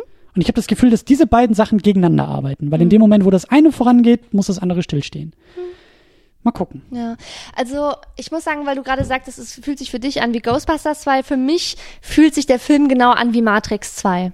Also für, für mein Gefühl ähm, ist es das gleiche Gefühl wie bei Matrix 2, weil es ist so ein bisschen more of the same, aber auf eine interessante Art und Weise. Ich bin noch nicht mhm. überdrüssig. Ich mhm. guck den, ich guck den zweiten Film und sag, cool, dass wir in diese Welt zurückgehen. Ich will mehr über diese Welt erfahren. Ich bin interessiert. Ich bin jedes Mal, wenn die Kamera irgendwo um eine Ecke fährt, denke ich so, oh, was da wohl ist. Noch mehr von dieser spannenden Welt, was wir jetzt entdecken können. Es treten gleichzeitig die Charaktere auf, die ich im ersten Film schon geil fand. Es kommen aber auch super interessante neue Charaktere und es werden auch noch neue Ideen oder Gedanken eingeführt, die im ersten Film noch keine Rolle gespielt haben. Und ich finde, da gibt es viele Parallelen zwischen Matrix 2 und, und diesem Film. Weil ich, ich fand, auch bei Matrix 2 gab es auch Teile, die mich dann genervt haben, wo ich dachte so, uh, mhm. das ist jetzt einfach nur so, ja, more of the same. Noch so ein paar dumme Action-Szenen und das war jetzt für, mhm. für die Story nicht so relevant und das ist einfach nur um so ein bestimmtes Bedürfnis bei den Zuschauerinnen und Zuschauern zu befriedigen. Und ich glaube, dass auch da sind sich die beiden Filme ähnlich. Da geht es im Wesentlichen um Action. Es, es muss halt irgendwie aufregende physische Action passieren, während die, was für die eigentliche Story jetzt nicht so relevant ist. Mhm. Ähm, und gleichzeitig passieren aber genug interessante Sachen in der Story, dass ich sage, ich finde den Film aber nicht blöd. Und ich gucke mir den auch gerne nochmal an. Und ich gucke mir den auch gerne nochmal an. Matrix 2 ist halt, auch einer der Filme, die ich gerne öfters noch gesehen habe. Nicht ganz so oft die Matrix 1, aber signifikant häufiger als Matrix 3 zum Beispiel. Den, ich total, den hatte ich irgendwie ein oder zweimal gesehen, habe ich gesagt, danke, jetzt reicht's auch. Also fand ich eigentlich total Banane. ja, anderes Thema. Ich liebe ja den, ja. den Neo-Jesus, aber okay. okay ähm, ja, über Fortsetzung wollten wir ja später auch noch ein bisschen mehr reden. Genau, ähm, du hast ähm, schon ein bisschen was angedeutet mit äh, Charakteren und Figuren. Da können wir vielleicht noch mal ein bisschen ja. ähm, und wir drauf hatten, eingehen. Genau, wollen wir auch noch mal ich würde gerne noch ganz kurz ein bisschen mehr reden über dieses Thema, was wir kurz schon angesprochen haben. Ich hatte ja vorhin schon gesagt, es ist mein Lieblingsthema, dieses äh, posttraumatisches Stresssyndrom und Konsequenzen. Ähm, mein Vorschlag, wir machen noch ein, eine mhm. ganz kurze Schleife, weil ich okay. will noch einmal kurz, äh, bevor wir es ganz vergessen, in den mhm. Cast reingehen. Okay, gut. Mhm. Ähm, vielleicht einfach nur mal ganz kurz durchgehen, weil wir haben einen neuen Regisseur. Mhm. Habe ich auch nochmal nachgeguckt. Francis Lawrence, der glaube ich auch die äh, beiden Fortsetzungen gemacht hat. Also eine gewiss, ein, ein gewisser Wechsel mhm. im Team, auch vielleicht in der Handschrift, äh, hatte ich in der letzten Sendung gar nicht so sehr erwähnt. Ich fand da zum Beispiel die Kameraarbeit oftmals anstrengend und mm, ich habe jetzt nicht so sehr hier ja. drauf geachtet, aber so so manchmal, als ich drauf geachtet habe, dachte ich mir, okay, ist alles nicht so schlimm. Also mm. hier ist nicht so viel Shaky Cam, hier ist irgendwie alles ein bisschen mm. ein bisschen äh, stringenter auch so in der Stilistik. Aber ähm, wir haben äh, Simon Buffo und Michael Arndt, die das Drehbuch geschrieben haben. Michael Arndt zumindest laut IMDb, glaube ich, ein krasser Typ, mhm. weil der irgendwie nebenbei auch noch bei ähm, Alles steht Kopf von Pixar mitgeschrieben mhm. hat, irgendwie Star Wars Episode 7 auf dem Zettel stehen hat und mhm. ich glaube, äh, gerade sehr, sehr gut abgeht. Und ich glaube auch bei den Fortsetzungen hier dabei war. Natürlich, Susan Collins hat die Buchvorlagen mhm. geschrieben, aber wir haben im Cast auch ein paar, paar Neuzugänge und äh, ich weiß nicht, ob an oberster Stelle für mich, aber schon, Philipp Seymour Hoffman hm. ist hier als neuer Game Maker dabei. Genau, also weil der alte Game Maker ja am Ende vom ersten Film zum Selbstmord gedrängt wird. Er wird ja dann in dem Raum eingeschlossen und muss dann die giftigen Beeren essen. Ähm, als Bestrafung dafür, dass ihm sozusagen die Spiele entglitten sind. Dass er, er hat das Spiel nicht, verloren. Er hat das Spiel verloren. Er konnte nicht verhindern, dass Katniss und Peter als Gewinner hervorgehen. Ja. Und wird dafür eben mit dem Tod bestraft. Und deswegen gibt es dieses, in diesem Film einen neuen Game Maker. Ich der, wie er an einer Stelle sagt, äh, übrigens mega interessant, diese ganzen Dialogszenen, wenn man schon weiß, was später passiert, wenn man die Story schon kennt. Vielleicht guckst du ihn dir auch irgendwann noch ein zweites Mal an. Und dann achte mal auf diese Dialogszenen. Diese erste Szene, wo Plutarch Heavensby, der neue Game Maker, mit Katniss auf dieser Party tanzt und sie sich unterhalten. Da lernt sie ihn das erste Mal kennen und er sagt, ja, er ist der neue Game Maker, äh, weil Seneca Crane entschieden hat, nicht mehr zu atmen. Und dann sagt sie, ja, wie ist es denn gekommen? Also sie ist natürlich super misstrauisch, ne? Sie hält nichts von klar, ihm. Wenn einer sich klar. hier vorstellt und sagt, ich bin übrigens der Game Maker, ich dann, bin das System, gegen ja, das du hier genau, kämpfst. Da, genau, äh, genau. Dann ist natürlich klar, dass sie nichts von ihm übrig hat. Aber alles, was er sagt, ist mit dem Wissen, wie später weitergeht, mega doppelbödig. Ich habe die Szene total genossen, diesen Dialog. Stimmt, er hat doch, glaube ich, zu ihr gesagt, du bist der Grund, du hast mich zurückgeholt. Du bist sowas, der Grund, oder? der mich sozusagen zurück ins Business geholt hat. Ja. Und dann sagt sie, aber wie bist du denn Game Maker geworden? Hat er gesagt, ist genau wie bei dir. Ich habe mich freiwillig gemeldet. Und dann hat sie gesagt, ja, aber was ist denn deine Motivation? Dann hat er gesagt, äh, dann sagt er, Ambition. Ich will, ich will was, ich will, ich will was. Dann sagt er, genau wie du möchte ich, dass die Spiele etwas bedeuten. Und es ist halt so geil, wenn du nachher weißt, wie es ausgeht. Und am Anfang achtest du da nicht drauf, denkst du, oh, ja, er erzählt halt ihr irgendein Zeug und sie achtet auch nicht drauf. Aber wenn du es später weißt, dann ist es schon extrem doppelbödig. Großartiges Casting und großartiges Spiel. Philipp cool, Hoffman, ja. der diese Doppel, der, die, diese, ja, diese ja, Doppelrollen, die er ja auch hier spielt, also großartig. Total also cool, auch, auch, äh, auch wenn Mission Impossible 3, glaube ich, gar nicht so viele Highlights hatte, er als Villain war da ein mhm. großes Highlight. Also mhm. er kann das. Und mich hat er halt voll gekriegt. Ja, ich sehe ihn und ich sehe sein, sein verschmitztes Grinsen ja, mit solchen ja, er lächelt Sätzen immer so doppelbödig. Ja, ja, aber es ist halt, also ich hab's halt ganz klar als, ja, ja, I'm the evil bad guy und äh, so habe ich das halt gedeutet. Und äh, mhm. es funktioniert. Es funktioniert sehr, sehr gut. Aber wir haben auch noch mehr Zugänge. Wir haben wie heißt der, Sam Cleveland? Sam Cleveland. Als Finnick. Mhm. Der Schönling. Der Schönling, der aber auch Brains und Heart hat. Wie sich rausstellt. Wie sich dann rausstellt. Aber am und Anfang, er wird als Schönling introduced, was ich ganz interessant finde. So. Ja, und auch da dachte ich, dass so diese Brains und Heart, die sich da so ein bisschen andeuten, habe ich eher so als ja, Spiel im Spiel gedeutet. Hm. Ne? So, er weiß, wie er die Massen gedacht, bewegen ja. kann und sich da um die alte Lady zu kümmern. Das ist schön fürs Fernsehen und alle haben da irgendwie Bock drauf. Aber er macht es ja dann doch auch äh, aus, Grund, aus Gründen. So, genau. Aus also er ist, er ist so, was er mit Peter gemeinsam hat, er ist gut darin, das Spiel zu spielen. Ne? Er mhm. weiß sozusagen, welche Rolle ihm in dieser Inszenierung zugedacht ist und die spielt er. Er spielt halt den Darling, er spielt das Sweetheart, den, den alle irgendwie heiß finden und gerne auf ihrer Party haben wollen. Und diese Rolle füllt er aus, einfach, weil er weiß, wie es geht. So, aber das ist nicht unbedingt die Person, die er wirklich ist, wie man dann rausfindet. Ja. Dann haben wir noch Gina Malone dabei als Johanna. Die ich super gut finde.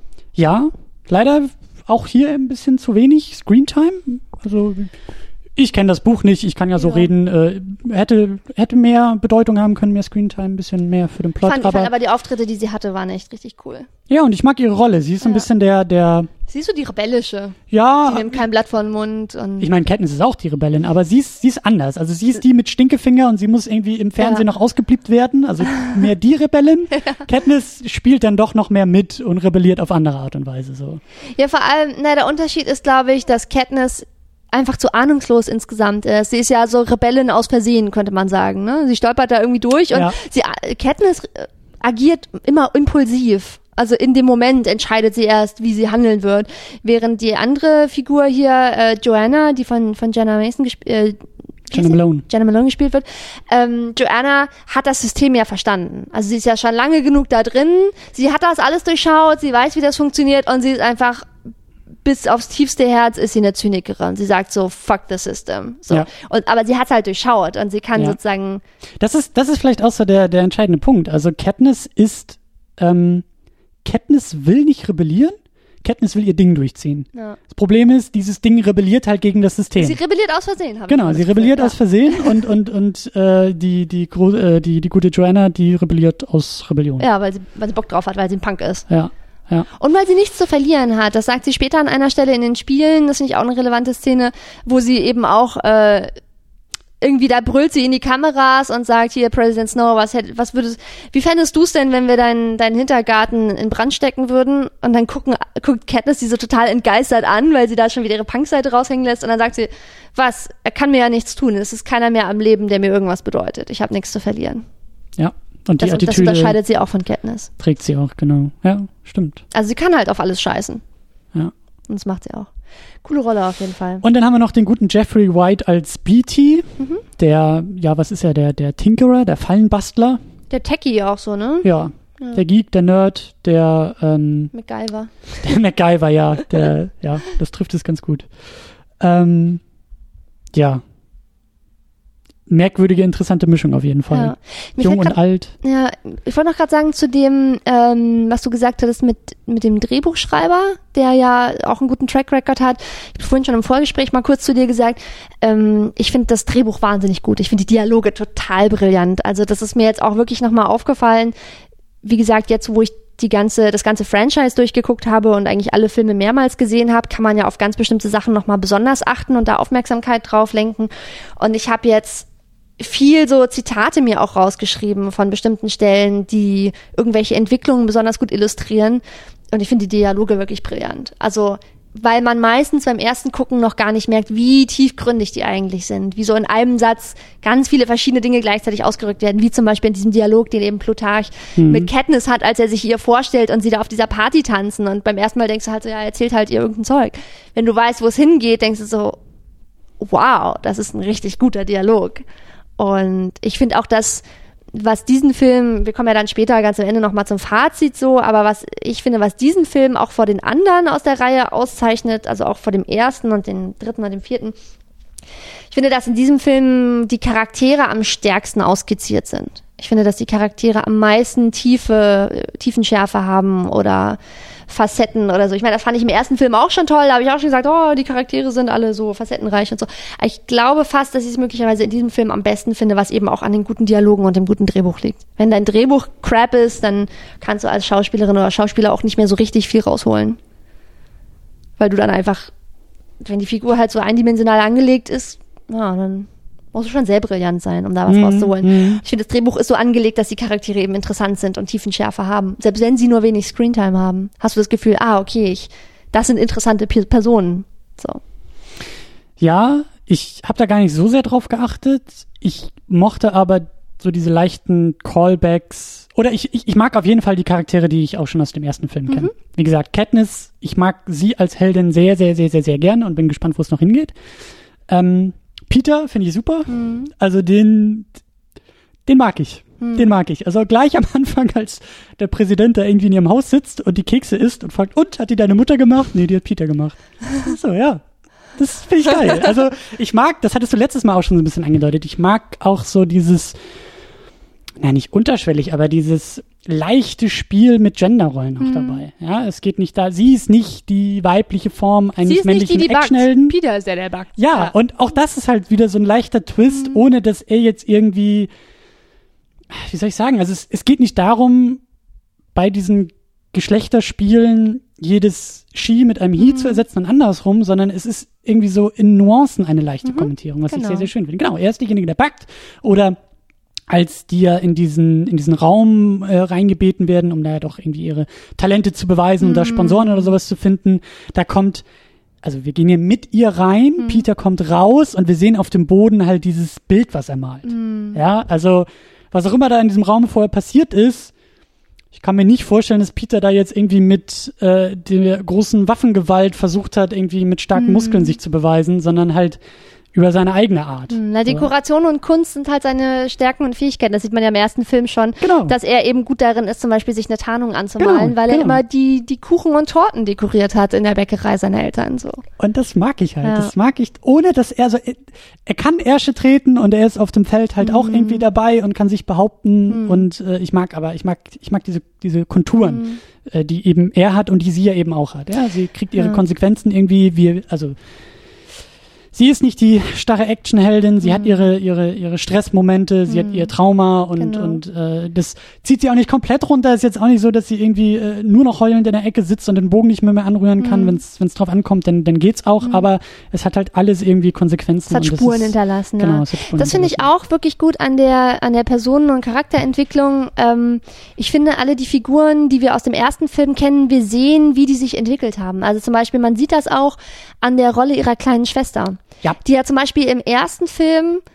eigentlich nur so ein kleines hilfloses Reh ist, ne? Also die ist halt einfach die kleine Süße und Katniss will sie beschützen und dann wird die kleine Schwester gezogen und dann meldet sich Katniss freiwillig und ansonsten passiert eigentlich nichts. Die kleine Schwester schenkt ihr dann noch den, den Anstecker, den Mockingbird und ähm, das war eigentlich so im Wesentlichen die Rolle der kleinen Schwester im Eben. ersten Film. Fast schon so ein Plotpoint eigentlich. Genau, und im zweiten Film sehen wir halt, sie ist mehr als ein Plotpoint, sie ist halt eine Figur, die sich in der Zwischenzeit auch entwickelt hat, die mehr Verantwortung übernommen hat, die man, und man merkt, dass die Schwester, dass die, dass die kleine Schwester sich charakterlich weiterentwickelt hat, ausgelöst durch das Verhalten, das sie an ihrer großen Schwester gesehen hat. Also ja. man sieht, dass die große Schwester Einfluss hatte auf sie, während sie ja abwesend war. Sie hat das ja nur in der Übertragung im Prinzip gesehen. Ja. Aber man sieht, dass das, was sie, die Handlung, die sie ihre große Schwester hat tun sehen, auf ihre eigene Charakterentwicklung Einfluss hatte und dass es dazu geführt hat, dass sie selbstständiger geworden ist, dass sie selber Verantwortung übernimmt, dass sie jetzt auch sich auch mehr um, mit um die Mutter kümmert, die Mutter, die ja auch tief depressiv ist und viele Sachen im Alltag nicht hinkriegt. Es gibt ja diese Szene, wo dann, ähm, wo sie irgendwie Gail versorgen müssen und die Mutter hat ja auch so ein paar ärztliche oder heilmedizinische Fähigkeiten und die kriegt ja dann nicht hin, da diese Spritze aufzuziehen und die kleine Schwester, die dann, ich meine, die ist zum Zeitpunkt der Story ist irgendwie, ich weiß nicht, 13 oder so, also mhm. halt immer noch wirklich klein und süß, nimmt ihr halt die Spritze aus der Hand und sagt so ganz bestimmt und erwachsen, lass mich das mal machen, ich, ich kann das so und das finde ich total interessant. Oder auch die Stelle, wo sie sich mit Katniss dann draußen unterhält und sagt, du musst mich nicht beschützen und Mutter auch nicht. Wir sind, wir stehen hinter dir und wir können selber für uns Verantwortung übernehmen und wir wissen, was wir wollen. So. Wir sind eigene Figuren mit eigenen Idealen, ich, für die wir kämpfen. Und da bin ich halt so drauf gespannt, ob da noch was in den mhm. Fortsetzungen mitgemacht wird. Genau. Ich hoffe es. Ich hoffe es, dass es da noch mehr mehr gibt. Das heißt nicht, dass die jetzt irgendwie selber Volontier werden soll und zur, zum, weiß ich nicht, Pfeil und Bogen zum Speer mhm. sonst was greift, aber ich möchte so, so gerne, dass da noch mehr Charakterentwicklung kommt? Ja, also dass das Potenzial, also mehr Wachstum, dass da mehr passiert, dass da. Ich glaube, du wirst sowohl interessante Dinge finden als auch enttäuscht sein. Aber gut. Da das, das reicht mir schon als Vorstellung. Ja, ja, können wir später äh, mal drüber reden. Aber jedenfalls, ich fand die Charakterentwicklung eben von der kleinen Schwester interessant wo eben auch dieser Punkt nochmal deutlich wird, was ich vorhin schon gesagt hatte, alle Ereignisse haben Konsequenzen und zwar für jede der Figuren. Auch ja. Gail hat sich weiterentwickelt. Gail ist inzwischen, im ersten Film ist er halt einfach nur ein Jugendlicher, im zweiten Film sieht man, in der Zwischenzeit, die zwischen dem ersten und dem zweiten Film vergangen ist, muss er irgendwie in die Erwachsenenwelt aufgenommen worden sein, denn er hat jetzt einen Job. Er ist jetzt der Verdiener der Familie. Er arbeitet jetzt in der Mine. Er sagt, er muss sechs Tage die Woche den ganzen Tag seine Schichten in der Kohlenmine irgendwie abarbeiten. Er hat auch keine Zeit mehr mit Katniss draußen im Wald spazieren zu gehen. Er sagt ja. das am Anfang. Er hat keine Zeit mehr, um jagen zu gehen. Die Tiere benehmen sich so, als ob der Wald nur noch ihnen gehört und, und sind gar nicht mehr, haben gar keine Scheu mehr vor ihm, weil er keine Zeit dafür hat. Er muss jetzt die Erwachsenenrolle ausfüllen. Er muss Geld verdienen. Er muss in der Mine arbeiten Und auch seine Vorstellungen und, und Ideale haben sich verändert durch das, was im ersten Film passiert ist. Er konnte halt nicht rebellieren. Ja. So, ihre Rebellion, die da auf großer Leinwand in alle Himmelsrichtungen ausgetragen wird und zu Star-Status führt Mhm. und, ne, so, größer geht's nicht. Und bei ihm geht's im Grunde genommen auch nicht mehr kleiner. Ja. Sechs Tage die Woche arbeiten, Schichten abarbeiten, Verantwortung tragen im Kleinen, dafür sorgen, dass, äh, dass das Essen auf dem Tisch liegt. Genau. ist das genaue Gegenteil von ihr. Und Ja. wie du ja gesagt hast, so erklärt auch eben sehr, sehr schön, warum sich diese Welten auch auseinander bewegen. So, Und genau, und jetzt ist, glaube ich, die Stelle, wo ich doch gerne nochmal auf das PTSD eingehen würde. Ja. Also posttraumatisches Stresssyndrom, das hatte ich im ersten Podcast auch schon ein paar Mal erwähnt. Ähm, was ich besonders brillant finde an dem ganzen Franchise, dass sie eben relativ viel Raum dem Gedanken einräumen, dass Menschen, die Grausamkeiten erlebt haben oder Situationen, in denen es um Leben und Tod geht, wo sie denken, jetzt sterben sie gleich oder die dramatische Verletzungen erleben oder sehen, wie andere Menschen getötet werden oder selber gezwungen sind, andere Menschen in Selbstverteidigung zu töten, dass es eben nicht spurlos an ihnen vorbeigeht, dass das was ist, was man den Rest des Lebens mit sich rumträgt. Und ähm, ich finde es so gut gemacht an dem Franchise, dass es, dass ich mich im Nachhinein frage, warum warum eigentlich alle anderen Filme, wo es um sowas geht, das nicht machen. Ich meine, wir gucken ständig Filme, wo es darum geht, dass Leute erschossen werden oder schlimme Verletzungen haben oder Krieg und dies und das. Aber das wird fast nie dargestellt, was das jetzt wirklich genau mit den Menschen macht. Ich meine, du hast so Antikriegsfilme, die irgendwie gruselig und Horror sind oder so, aber die sind auch irgendwann zu Ende und relativ wenige Geschichten, finde ich, drehen sich darum, was passiert, wenn die Leute aus dem Krieg nach Hause kommen oder wenn die Leute nach dem Terroranschlag nach Hause kommen. Was passiert in den Jahren danach? Wie sind ihre Familienbeziehungen oder so? Und ähm, mir ist es eben besonders krass aufgefallen, als ich vor einem halben Jahr den vierten Film gesehen hatte und wieder aus dem Kino kam und dachte, wow, der Film hat das echt gut gezeigt. So, das, die Menschen sterben nicht einfach so und fünf Minuten später in der Geschichte in dem Film haben die vergessen, dass irgendjemand, der ihnen angeblich als Plotpoint so nahe war, so wichtig war, gerade eben brutal ermordet wurde, weil sie schon wieder lachen und über andere Sachen nachdenken, sondern in der Darstellung der Charaktere sieht man, das bleibt bei ihnen, das begleitet sie immer noch, das ist wie so ein Schatten auf der Seele sozusagen, der nicht weggeht. Und ich fand das dann so krass, als ich eben letztes Jahr, ich glaube kurz nachdem ich Hunger Games geguckt hatte oder kurz vorher, habe ich Star Wars 7 gesehen und ich habe mich das so geärgert, weil da genau das Gegenteil ist, dass irgendwie ständig Stormtrooper abgeballert werden und es bedeutet irgendwie nichts. Und ich denk so, ich fand das dann so krass, weil ja genau in Star Wars 7 etabliert wird, dass Stormtrooper auch Menschen sind mit Gefühlen und Wünschen und nicht, das sind ja keine Roboter eben. Stormtrooper sind auch Menschen. Unter dem Helm steckt ein echter Mensch. Und dann fand ich so krass, diese Diskrepanz in dem Film, dass es einerseits etabliert wird und gleichzeitig die Leute so die Faust in die Luft boxen und sagen, Wuhu! Ich habe sieben Stormtrooper mit dem Laserschwert erschossen. Jetzt fliegen wir zum nächsten Stern. Und ich denk so, hä, wollt ihr mich verarschen oder was? Ja. Also das, das fühlt sich dann so surreal und, und auch makaber an, gerade wenn man das so miteinander vergleicht. Und ich fand das jetzt in dem Film ziemlich cool, weil es gibt eine ganze Menge Szenen, die extrem deutlich machen, was der erste Film für Spuren bei Katniss hinterlassen hat. Also ist ja gleich diese erste Szene, die das total deutlich uns ins Gesicht drückt, wo Katniss und Gale im Wald jagen gehen und sie wollen dann da, glaube ich, so Truthahne jagen. Und Katniss zielt mit Pfeil und Bogen und will auf einen von den Truthahnen schießen und es scheint auch alles gut und dann schießt sie den Pfeil ab und dann hat sie plötzlich so ein Flashback und denkt, sie hat so eine Art Halluzination und denkt, sie hätte jemanden in der Arena erschossen. Sie sieht da plötzlich so einen jungen, jungen Teenager, jungen und denkt, sie hat ihn in die Brust getroffen und fängt an irgendwie rumzuschreien und ist total desorientiert und weiß nicht, wo sie ist. Ähm, und da ist mir nochmal eingefallen, äh, interessanter Callback zum ersten Film oder zum ersten Buch. Da unterhält sie sich nämlich auch mit Gail. Sie weiß schon, dass sie ausgewählt ist und sie weiß, dass sie jetzt in die Arena muss und dass ihr bevorsteht, dass sie wahrscheinlich andere Menschen wird töten müssen. In Selbstverteidigung mindestens. Und sie sagt zu Gail, oh, ich weiß nicht, ob ich das kann. Und Gail sagt zu ihr, du, es ist nicht anders als Tiere zu erschießen. Du hast Pfeil und Bogen, du kannst gut zielen. Und der einzige Unterschied ist, dass du diesmal kein Reh und keinen Truthahn abschießt, sondern halt Menschen. Und das finde ich, das sagt er ihr. Und ich finde es einen interessanten Callback an dieser Szene, dass sie auf einen Truthahn schießt und plötzlich das Gefühl hat, sie hat einen Menschen erschossen. Könnte man sagen, oh, ist das ein verstecktes äh, Plädoyer für Vegetarismus oder so, wenn man da jetzt eine Verschwörungstheorie äh, reindenken will. Aber ähm, ich finde das, ich finde das interessant, ähm, dass ja, dass, dass sie da irgendwie dass sie das, dass sie plötzlich die Realität und ihre Flashbacks nicht mehr auseinander dividiert bekommt. Das war so ein Moment, als ich das gesehen habe, ähm, war ich ein bisschen unsicher. weil ich mir zuerst dachte, hm, bisschen zu deutlich, Hm. bisschen too much. Ich kann dir mal mein Highlight äh, sagen, was sozusagen diese, dieses Thema Konsequenzen Ja, ich habe aber noch mehr Film Beispiele. Ja, ist, Okay, ich will, ja. ich will nur Aha. eins droppen. Ich, ich glaube, je mehr ich drüber nachdenke, ich glaube, das ist echt mein, also der Moment ist noch so deutlich vor meinen Mhm. Augen. Es ist das zweite Mal losziehen Mhm.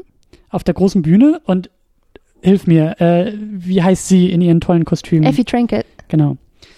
Sie hat ja wieder die Aufgabe auszulosen, wer jetzt äh, Ja. in diesen zweiten Spielen teilnehmen soll. Und es ist natürlich eine Farce, weil es gibt bei den Frauen nur ein Los, aber sie muss dieses Los ziehen. Und ich finde das total geil, dass bei ihr, die ja immer so dieses gute Miene zum bösen Spiel und Ja. die meiste Zeit denkt man, die ist eigentlich viel zu blöd, um zu checken, was da los ist, weil da müssen Ja. sich jetzt Kinder abschlachten und sie sagt, oh, die haben aber schöne Kleider an und der Mhm. Lippenstift ist süß und oh. Also so wird sie etabliert und so taucht sie irgendwie Mhm. auf und dann bröckelt aber bei dieser inszenierten Fassade auf der Bühne etwas bei ihr, als sie Mhm. Katniss nämlich das zweite Mal zieht Hm.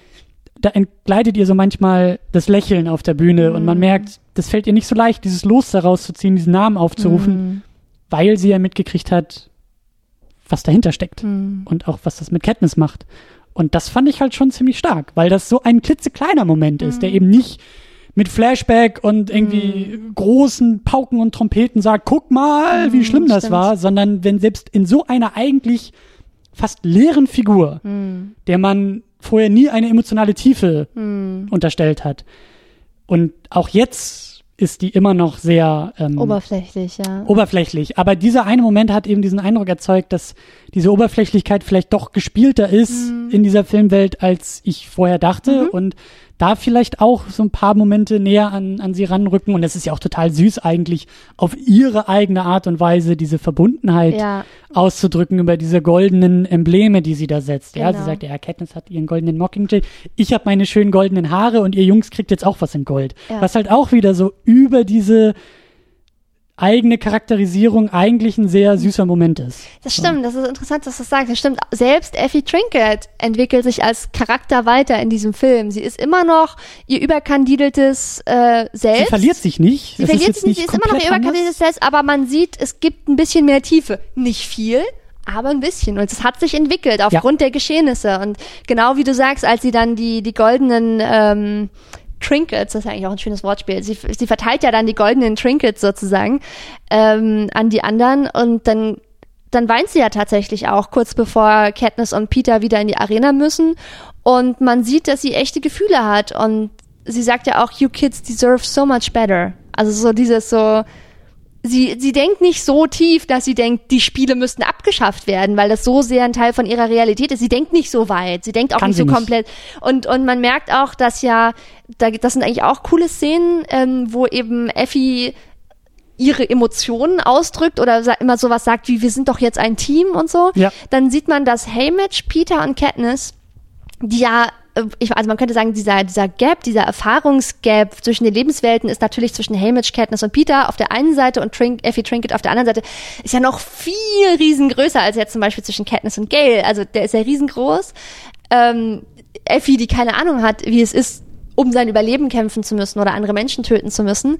Aber man sieht, dass die anderen drei das appreciaten, weil die dann alle so ein bisschen vor sich hin lächeln und ihr ja auch die Hand drücken und sagen, danke Effi, das ist lieb von dir, weil sie halt sehen, im Rahmen dessen, was Ja. sie intellektuell, Ja, aber emotional. auch emotional bereit ist, wie weit sie gehen kann, ist sie so weit mitgegangen und hat alles an Empathie Ja. gebracht und gezeigt und an Loyalität, was sie was sie geben kann und und sie appreciaten das und sagen also obwohl es immer noch, auch diese Szenen finde ich total makaber und total absurd, ne? Wo sie sagt, und jetzt gebe ich euch noch was Schönes Goldenes, damit wir Ja, uns ja, daran genau. erinnern können, wie wir ein Team sind, so. Und du denkst so, yay, Team! Die beiden ziehen jetzt los und werden wahrscheinlich gleich abgeschlachtet werden. Ja. Aber es ist, es ist bittersweet, könnte man sagen, ne? Ja, Es ist ein bisschen auch da- makaber, aber es ist auch ein bisschen niedlich. Auch da bin ich gespannt, ob es vielleicht noch den ein oder anderen Moment in den Fortsetzungen mit ihr gibt. Mhm. Ja. Äh, ich habe große Hoffnung in sie. Doch, auch sie hat noch interessante Charakterentwicklungen, das kann ich schon mal sagen. Ja. Ähm, es gab aber auch noch mal abgesehen, du hast recht, dass diese erste Szene mit dem Flashback, ähm, wo Katniss denkt, sie hätte keinen Truthahn erschossen, sondern einen Teenager, ähm, das war ziemlich obvious. Also das ist so ganz offensichtlich. Ne? Ähm, ich meine, ist okay, es ist der Anfang des Films. Ja. Wir müssen ja irgendwie auch ein bisschen an den alten Es muss Film ein bisschen anknüpfen. etabliert werden. Genau, genau, genau, genau. Es muss ein bisschen etabliert werden, dass sie halt ziemlich durch ist und dass Ja. sie dass sie da immer noch gezeichnet ist von den Ereignissen aus dem ersten Film. Aber es gibt viele, viele andere kleine Szenen, die dieses Motiv auch wieder aufgreifen, die nicht so sehr in your face sind, die nicht so offensichtlich sind. Ähm, es gibt dann irgendwie diese Szene, sie, sie wacht einmal zum Beispiel, als sie im Zug unterwegs sind, auf der Promotour, wacht sie aus einem Albtraum auf. Und dann kommt Peter rein und sie sagt, oh, sorry, dass ich rumgeschrien habe, ich hatte einen Albtraum. Und sagt Peter, kein Ding, ich habe sie auch die ganze Zeit. Also beide haben Albträume. Dann gibt's diese Szene, es gibt immer wieder Szenen, wo sie sich erschreckt, wenn plötzlich jemand von hinten kommt. Und Ja. Haymitch hat das auch. Also man sieht immer Ja. so, sie merkt, dass Sehr jemand geil. kommt. Und jedes Mal zückt sie ihre Waffe oder Ja. hält irgendjemandem den Pfeil und Bogen ins Gesicht äh, Der, angespannt. der Reflex ist da. Der Reflex ist da, der sozusagen so stark ausgeprägt wurde im ersten Film. Das ist eben dieser Überlebensreflex. Wenn jemand plötzlich von hinten kommt, Ja. kann das heißen, dass der sich gleich umbringen will. Und es sind dann ja meistens irgendwie Leute, die ihr gar nichts wollen. Aber der Reflex geht nicht mehr weg. Das ist immer, da gibt's irgendwie diese erste Szene im Wald irgendwie. Sie sitzt da und guckt auf den See und plötzlich steht Gail hinter ihr. Und sie zückt sofort Pfeil und Bogen und hält Gail sozusagen den, den Pfeil ins Gesicht und er sagt, wow, wow, wow, ich bin's nur. Und die Szene gibt's dann irgendwann nochmal. Und selbst als sie, wo Haymitch das erste Mal auftritt, sie geht ja dann in die Villa von Haymitch, der da so ein bisschen verlottert und verwahrlost lebt, wie halt so ein Alkoholiker. Ähm, der liegt ja auf dem Tisch mit seinem Kopf und ist halt im, im Alkoholrausch. Und sie will ihn wecken und kippt ihm so Flüssigkeit über den Kopf. Und in dem Moment, wo er wach wird, hat er exakt die gleiche Reaktion. Er Ja. greift nach dem Messer auf dem Tisch und hält ihr das Messer hin. Das heißt, Ja. er ist betrunken, er weiß wahrscheinlich gar nicht, wo er ist, er weiß auch nicht, wer sie ist. Es ist total egal. Die erste Reaktion ist Ja. so, wow, wer ist das? Bestimmt ein Angreifer. Ja. So, und das finde ich total, total interessant, dass eben, dass man bei all den Überlebenden aus den Spielen sieht, dass sie diese Reflexe haben, dass sie diese Traumata haben, dass sie Albträume haben. Ich meine, dass Haymitch Alkoholiker ist, ist ja auch kein Zufall, ne? Also Haymitch Eben. ist, Und Haymitch auch da- ist, also, ich meine, das ist ja schon im ersten Film etabliert worden, aber Ja. jetzt verstehst du es noch mehr. Alle, alle haben irgendeinen Knacks sozusagen. Das ist der Punkt. Das ist auch, also Haymitch ist halt auch äh, auf der auf der Oberfläche sehr offensichtlich durch diesen Alkohol, äh, durch diese Alkoholbetäubung, die er da immer vornimmt. Aber ich finde, ich finde diesen Satz halt einfach so geil, als er wirklich da sitzt und sagt, "This train is never, never- stopping" oder ja, er, er sagt, you never get off this train. so genau. Also Es hört niemals auf. Der Albtraum hört niemals auf. Genau. Selbst wenn du überlebt hast, musst du jedes Jahr wieder die neuen Tribute trainieren. Und Genau, und dieser eine Satz trifft so ins Schwarze, was Mhm. ihn als Figur angeht, was ihn auch rückwirkend auf den ersten Film bezogen Ja. noch mal ein bisschen mehr ausfüllt und eben auch nach vorne gerichtet für, für Katniss halt irgendwie sehr schön zeigt, ja. wo die Reise fast zwangsläufig hingehen muss. Mhm. Also Es gibt noch äh, einen anderen Satz, der das auch extrem gut verdichtet, den er auch sagt an einer anderen Stelle. Da sagt er, Nobody ever wins the games, there are only survivors. Und Ja. das, das trifft ja auch zusammen. So, du, Ja. du gehst nicht, dass, dass die Hauptstadt und diese ganze Medieninszenierung, die stellt es ja immer so dar, dass du als strahlender Medienstar daraus hervorgehst und dass das ganz toll ist, wenn du gewonnen hast. Und alle, die es wirklich erlebt haben, die wissen, dass es eben nicht so ist. Die sagen, die wissen alle, du, du gehst da gezeichnet draus hervor. Du bist kein glücklicher Mensch mehr danach. Du kannst gar kein glücklicher Mensch mehr im Prinzip danach sein, weil du für immer diese Erfahrungen und diese Erinnerungen mit dir trägst. Ähm, und deswegen sagt er, es gibt keine Gewinner, man, es gibt nur Überlebende. Und ich finde es interessant, dass dieser Film ähm, relativ, das, je länger wir darüber reden, desto deutlicher wird mir das, ähm, sehr stark herausstellt, dass eben die ehemaligen Tribute, die ehemaligen Teilnehmerinnen und Teilnehmer dadurch darüber auch connecten. Also nicht nur, dass man sieht, dass Katniss und Gail nicht mehr connecten können, weil Katniss die Erfahrung hat und Gail nicht, dass Katniss und Peter aber connecten können, weil sie diese Erfahrung haben, weil sie beide die Albträume haben, dass sie dann auf der Tour zusammen in einem Bett schlafen, nicht weil sie romantische Gefühle füreinander haben, sondern weil sie einfach beide Albträume haben, so. Ja. Ähm, das sieht man, man sieht, dass irgendwie Haymitch zu den Überlebenden connecten kann und dann gibt's ja diese interessante Szene, das hatten wir am Anfang kurz angesprochen, dass die anderen Teilnehmerinnen und Teilnehmer an den neuen Hunger Games, die ja eben sich rekrutieren aus den ehemaligen Gewinnerinnen und Gewinnern, ähm, dass die auch alle irgendeinen Knacks haben, erstens, und auch alle keinen Bock haben, nochmal anzutreten und nochmal eingezogen zu werden, und dass sie aber interessanterweise auf eine gewisse Art und Weise alle zueinander connecten in dieser Erfahrung, in diesem Gefühl, dass sie alle dachten, sie müssen nicht nochmal, dass sie es alle super schrecklich finden, doch nochmal ran zu müssen, dass sie alle darüber connecten, dass sie alle im Prinzip gebrochene Charaktere sind. Also zum Beispiel, es werden ja zwei von, also aus einem District werden zwei vorgestellt, die dann auch ziemlich schnell sterben. Ähm, die werden, glaube ich, als Morphium abhängig dargestellt. Das sieht man auch, die sind total irgendwie blass und fertig. Ähm, also auch Drogenabhängige in, im Ergebnis davon, dass sie äh, da gewonnen hatten. Die Freundin von Finnick, die nicht antreten muss, diese rothaarige, weil dafür die, die alte Frau sich ja freiwillig meldet, aber die rothaarige ist ja die Freundin äh, von Finnick, die ist ja auch, ich weiß jetzt gar nicht, wie ich es formulieren soll, ähm, hat eine psychische Störung quasi aus den Spielen hervorgenommen. Also so, da unterhalten sich dann darüber, Katniss und, und Joanna sitzen am Strand und unterhalten sich darüber, ja, er ist mit Annie zusammen, er ist in sie verliebt, er würde alles für sie tun.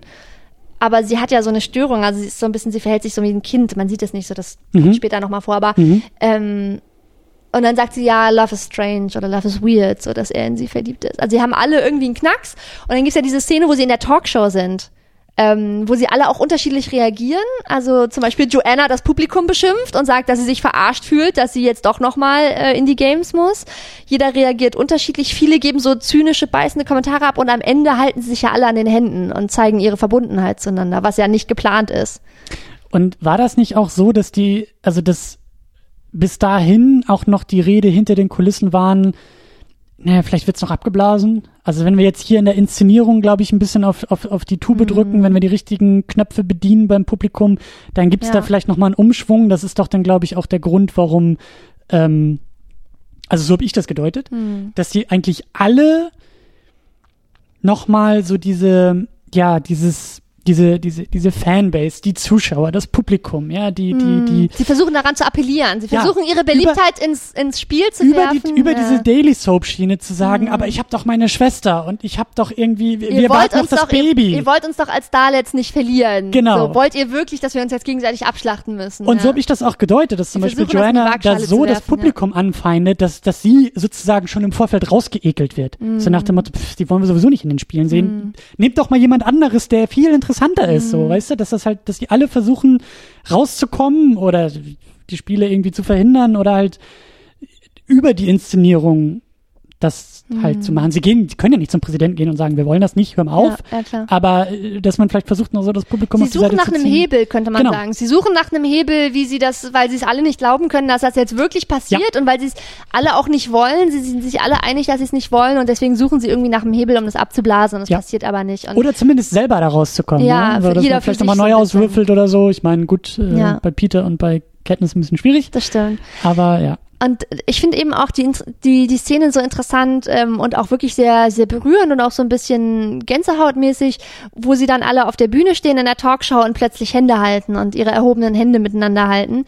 Ähm, wo ich meine, das Publikum ist erstens ja sowieso schon total aufgebracht, weil sie gerade erfahren haben, Peter hat ihnen gerade erzählt, Katniss wäre angeblich schwanger und das, und ganze, heiraten, und das ganze Publikum ist so, was, das kann ja gar nicht sein, die sind gerade eh schon total am Ausrasten. Und dann auch noch die Szene, wo die Tribute plötzlich sich alle miteinander solidarisieren und diese Solidarität ist ja nicht vorgesehen, die ist ja nicht geplant.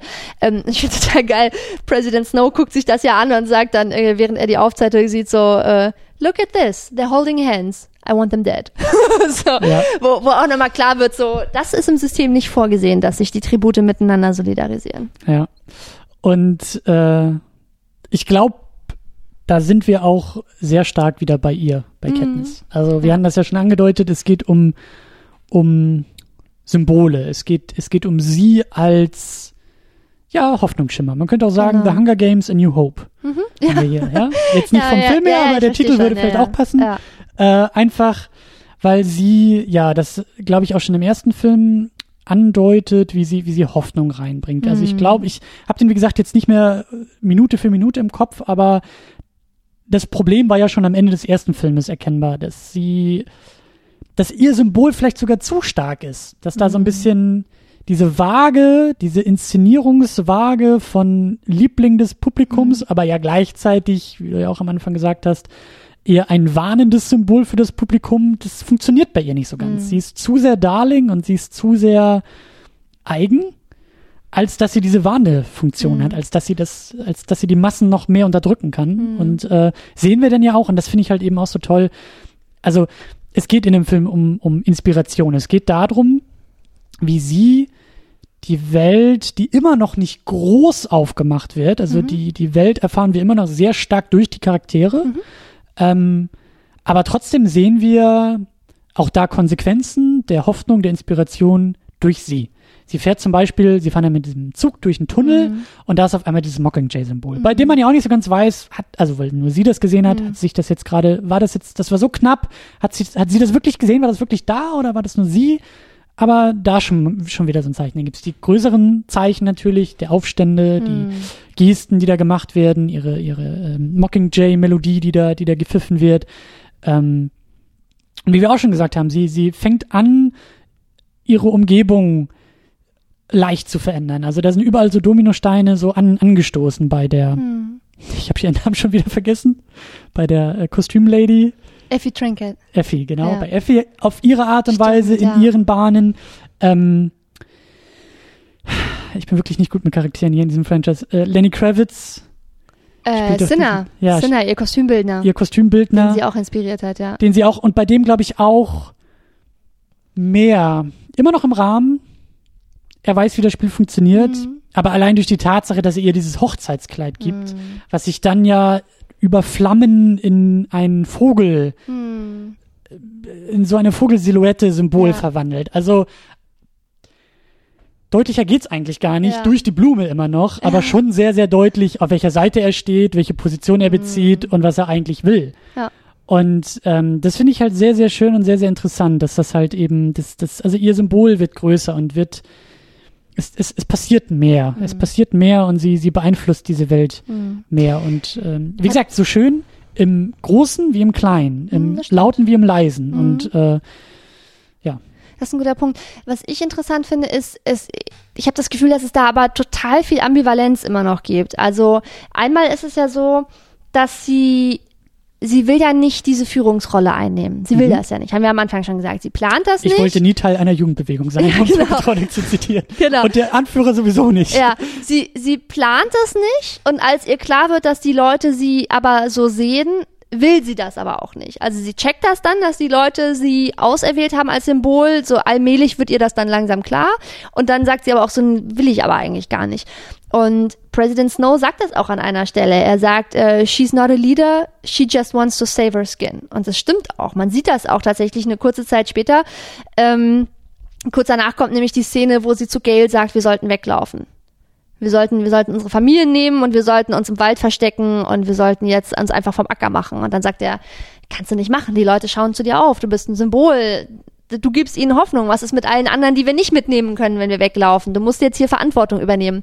Und ich habe generell das Gefühl, dass das Thema Verantwortung übernehmen auch eine ganz große Rolle spielt in dem Film. Also dass ähm, sie sagt ja Schöner dann auch, Punkt, sie sagt ja. ja auch noch mehrfach irgendwie eben, dass sie diese Führungsrolle nicht einnehmen will. Sie streitet sich dann, ich glaube, mit Gail und er sagt zu ihr, die Leute schauen zu dir auf und dann sagt sie, I don't want anyone looking at me. Also sie will das wirklich nicht. Sie, sie, sie- sie lehnt das richtig deutlich ab.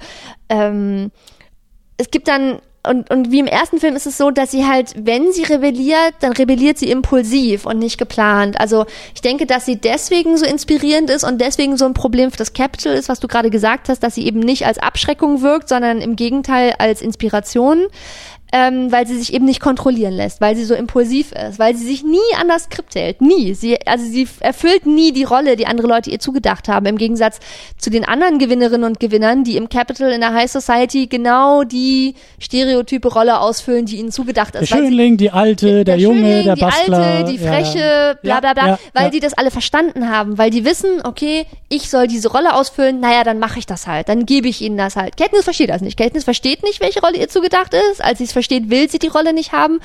Und sie handelt immer impulsiv und genau das ist das Problem, weil sie sich eben als Figur in der Story nicht kontrollieren lässt. Sie macht immer das, worauf sie gerade Lust hat. Ein, ein, Ja. ich, will, ich will da ganz kurz einhaken, weil dieser Satz von, von, von President Snow, der hat mir ein bisschen vor den Kopf gestoßen. Das war, also da, da war ich schon so weit, dass ich gesagt habe, don't you ever talk shit about Katniss. I will get you. Aber, aber es ist, da ist was dran. Da ist was dran. Dass sie also, das nicht will, ne? Dass, ja, dass sie vereilt, also dass, Dass, dass sie halt an sich und ihre Freunde denkt. Ja, und sie sie denkt sehr- nicht an das große Ganze. dass sie sehr egoistisch ist. Richtig, genau. Und das finde ich eben interessant. Das ist der Punkt, den ich meinte mit Verantwortung übernehmen. Alle anderen um sie herum sehen das große Ganze. Alle außer ihr. Am Ende sagt Haymitch ja auch zu ihr, and this is why nobody lets you make the plans. Weil sie eben, weil sie eben Ja, ja, das ja. große Ganze nicht sieht. Alle anderen wissen, was at stake ist. Alle wissen, worum es geht. Alle Ja. verstehen auch, innerhalb der Revolution, welche Rolle sie spielen. Und das meine ich jetzt nicht in dem Sinn von irgendwie Gossip und Daily Soap, sondern im Sinne von, was sie selber mit ihren Fähigkeiten zur Revolution beitragen können. Jeder erfüllt da seinen Teil irgendwie. Es gibt Leute, die sich opfern, es gibt Leute, die ihr helfen, es gibt, was ja dann erst ganz am Ende rauskommt, dass ganz viele Sachen, wo man während des Films denkt, oh, das passiert zufällig, im Nachhinein checkt man, das sind alles Leute, die ihr die ganze Zeit den Rücken freigehalten haben, ohne dass sie das mitbekommen hat, ohne dass sie das verstanden hat. Das hat ihr auch keiner mitgeteilt. So, aber ja. die Leute haben sich teilweise geopfert, haben sich ins Zeug gelegt, haben alle vollkommen uneigennützig gehandelt, um für sie so eine Art Gasse frei zu machen, sozusagen, damit sie durchkommt, damit sie als Symbol überlebt. Und sie ist die einzige, die die großen Zusammenhänge eigentlich nicht erkennt. Peter erkennt die Zusammenhänge, ja. die anderen Gewinnerinnen ja. und Gewinner erkennen die Zusammenhänge. Äh, Gail erkennt die Zusammenhänge. Selbst ihre kleine Schwester überholt sie in dem Punkt, sowohl was die Zusammenhänge erkennen angeht, als auch was Verantwortung übernehmen angeht. Weil es geht an ganz vielen Stellen sieht man, dass die Figuren, die auftreten, Entscheidungen für sich treffen und die dann durchziehen und dazu stehen und Verantwortung übernehmen. Und das geht von, von Peter äh, zu den anderen Gewinnerinnen und Gewinnern, mit denen sie irgendwie in den Hunger Games ist, aber eben auch zu ihrer kleinen Schwester, die sagt, du musst mich und unsere Mutter nicht beschützen. Ich will meine eigenen Entscheidungen treffen mhm. und du musst nicht die Verantwortung für uns übernehmen. Wir machen das selber. Und Katniss versteht das nicht. Katniss versteht auch nicht, Katniss hat ja immer noch das Gefühl, sie muss alle anderen beschützen.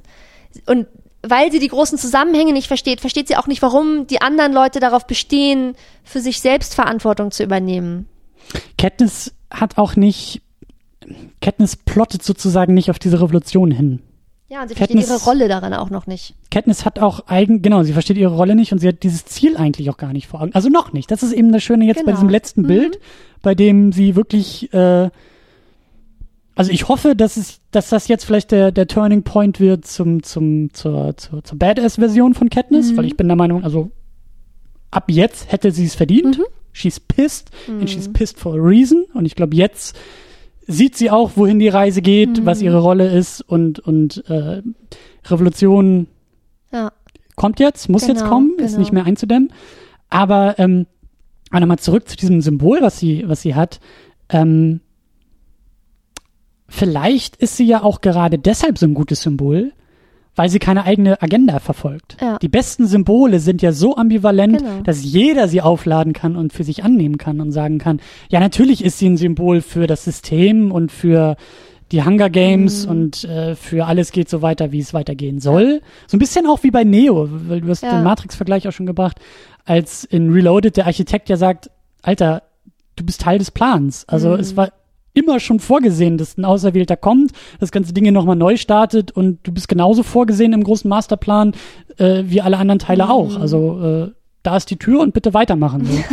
und ähm, naja, also ja, klar. so so war's ja. Und und äh, bei ihr ist es aber eben auch so, also ja, diese, dieser, dieser Symbolcharakter ist, ist wirklich sehr eigen. Äh, da muss ich vielleicht auch noch mal ein bisschen drauf Das stimmt, das, was du sagst, dass sie eben keine Agenda hat. Und ich glaube, deswegen können eben auch alle so gut zu ihr relaten, weil sie, sie macht das ja nicht für den Ruhm und sie macht das nicht, weil sie als strahlende Gewinnerin rausgeht oder für Geld und sie will auch niemanden töten. Sie macht das alles nur, sie wird dazu gezwungen und alle sehen, dass sie dazu gezwungen wird und alle sehen auch, dass sie, das wird ja auch immer wieder darauf hingewiesen, dass, dass sie so ein offenes Buch ist, dass man ihr ansieht, dass sie keine Hintergedanken hat. Sie sagt ja immer, everybody, everybody ja. seems to know my secrets before I know them myself, so. Ja. Und das ist ja, und deswegen wird sie ja auch nicht in den Plan eingeweiht, ne, weil sie so ihr Herz quasi auf der Zunge trägt und immer impulsiv sagt, was sie denkt und so weiter, ähm, dass sie da ihre eigene äh, Symbolrolle nicht versteht.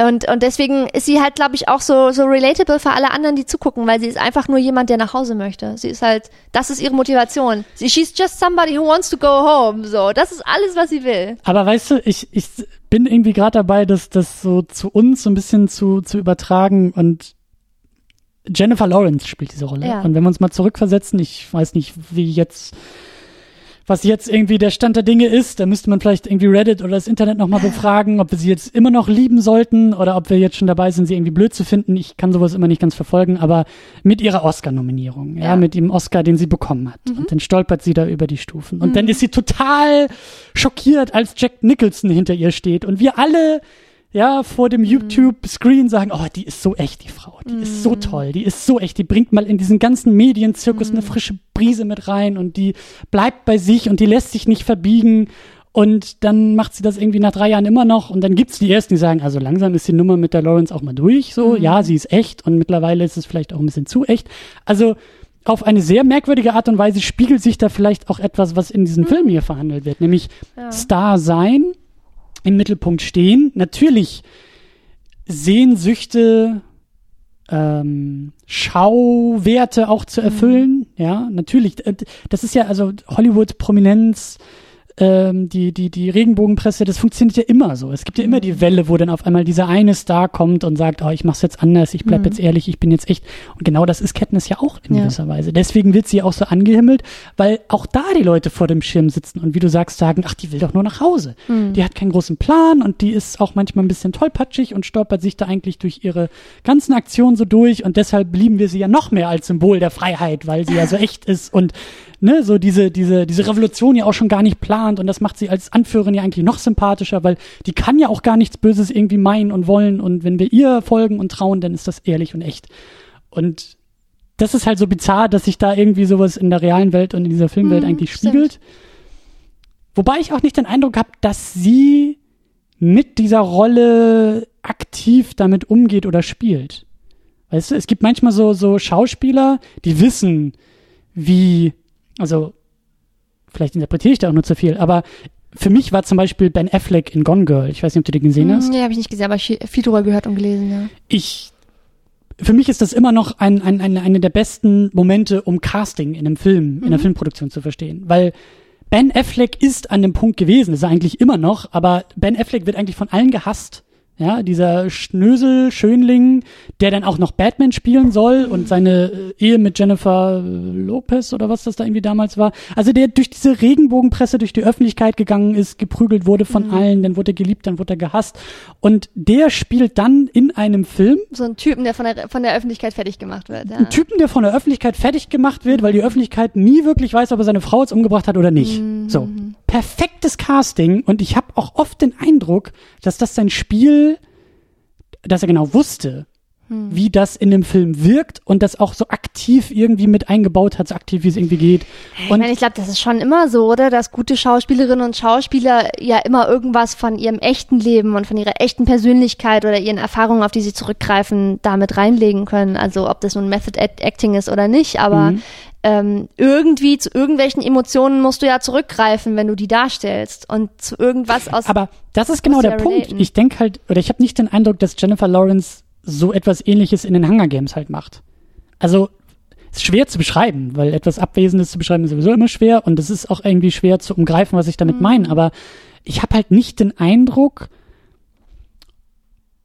vielleicht ist es so der Moment, dass ich mir denke, nirgendwo im Drehbuch habe ich das Gefühl, dass sozusagen ein Moment wie bei den Oscars reingeschrieben wurde, nachdem man gesehen hat, oh Jennifer, die kann das ja, also das Echtsein kann sie ja richtig gut und wie sympathisch die dabei ist.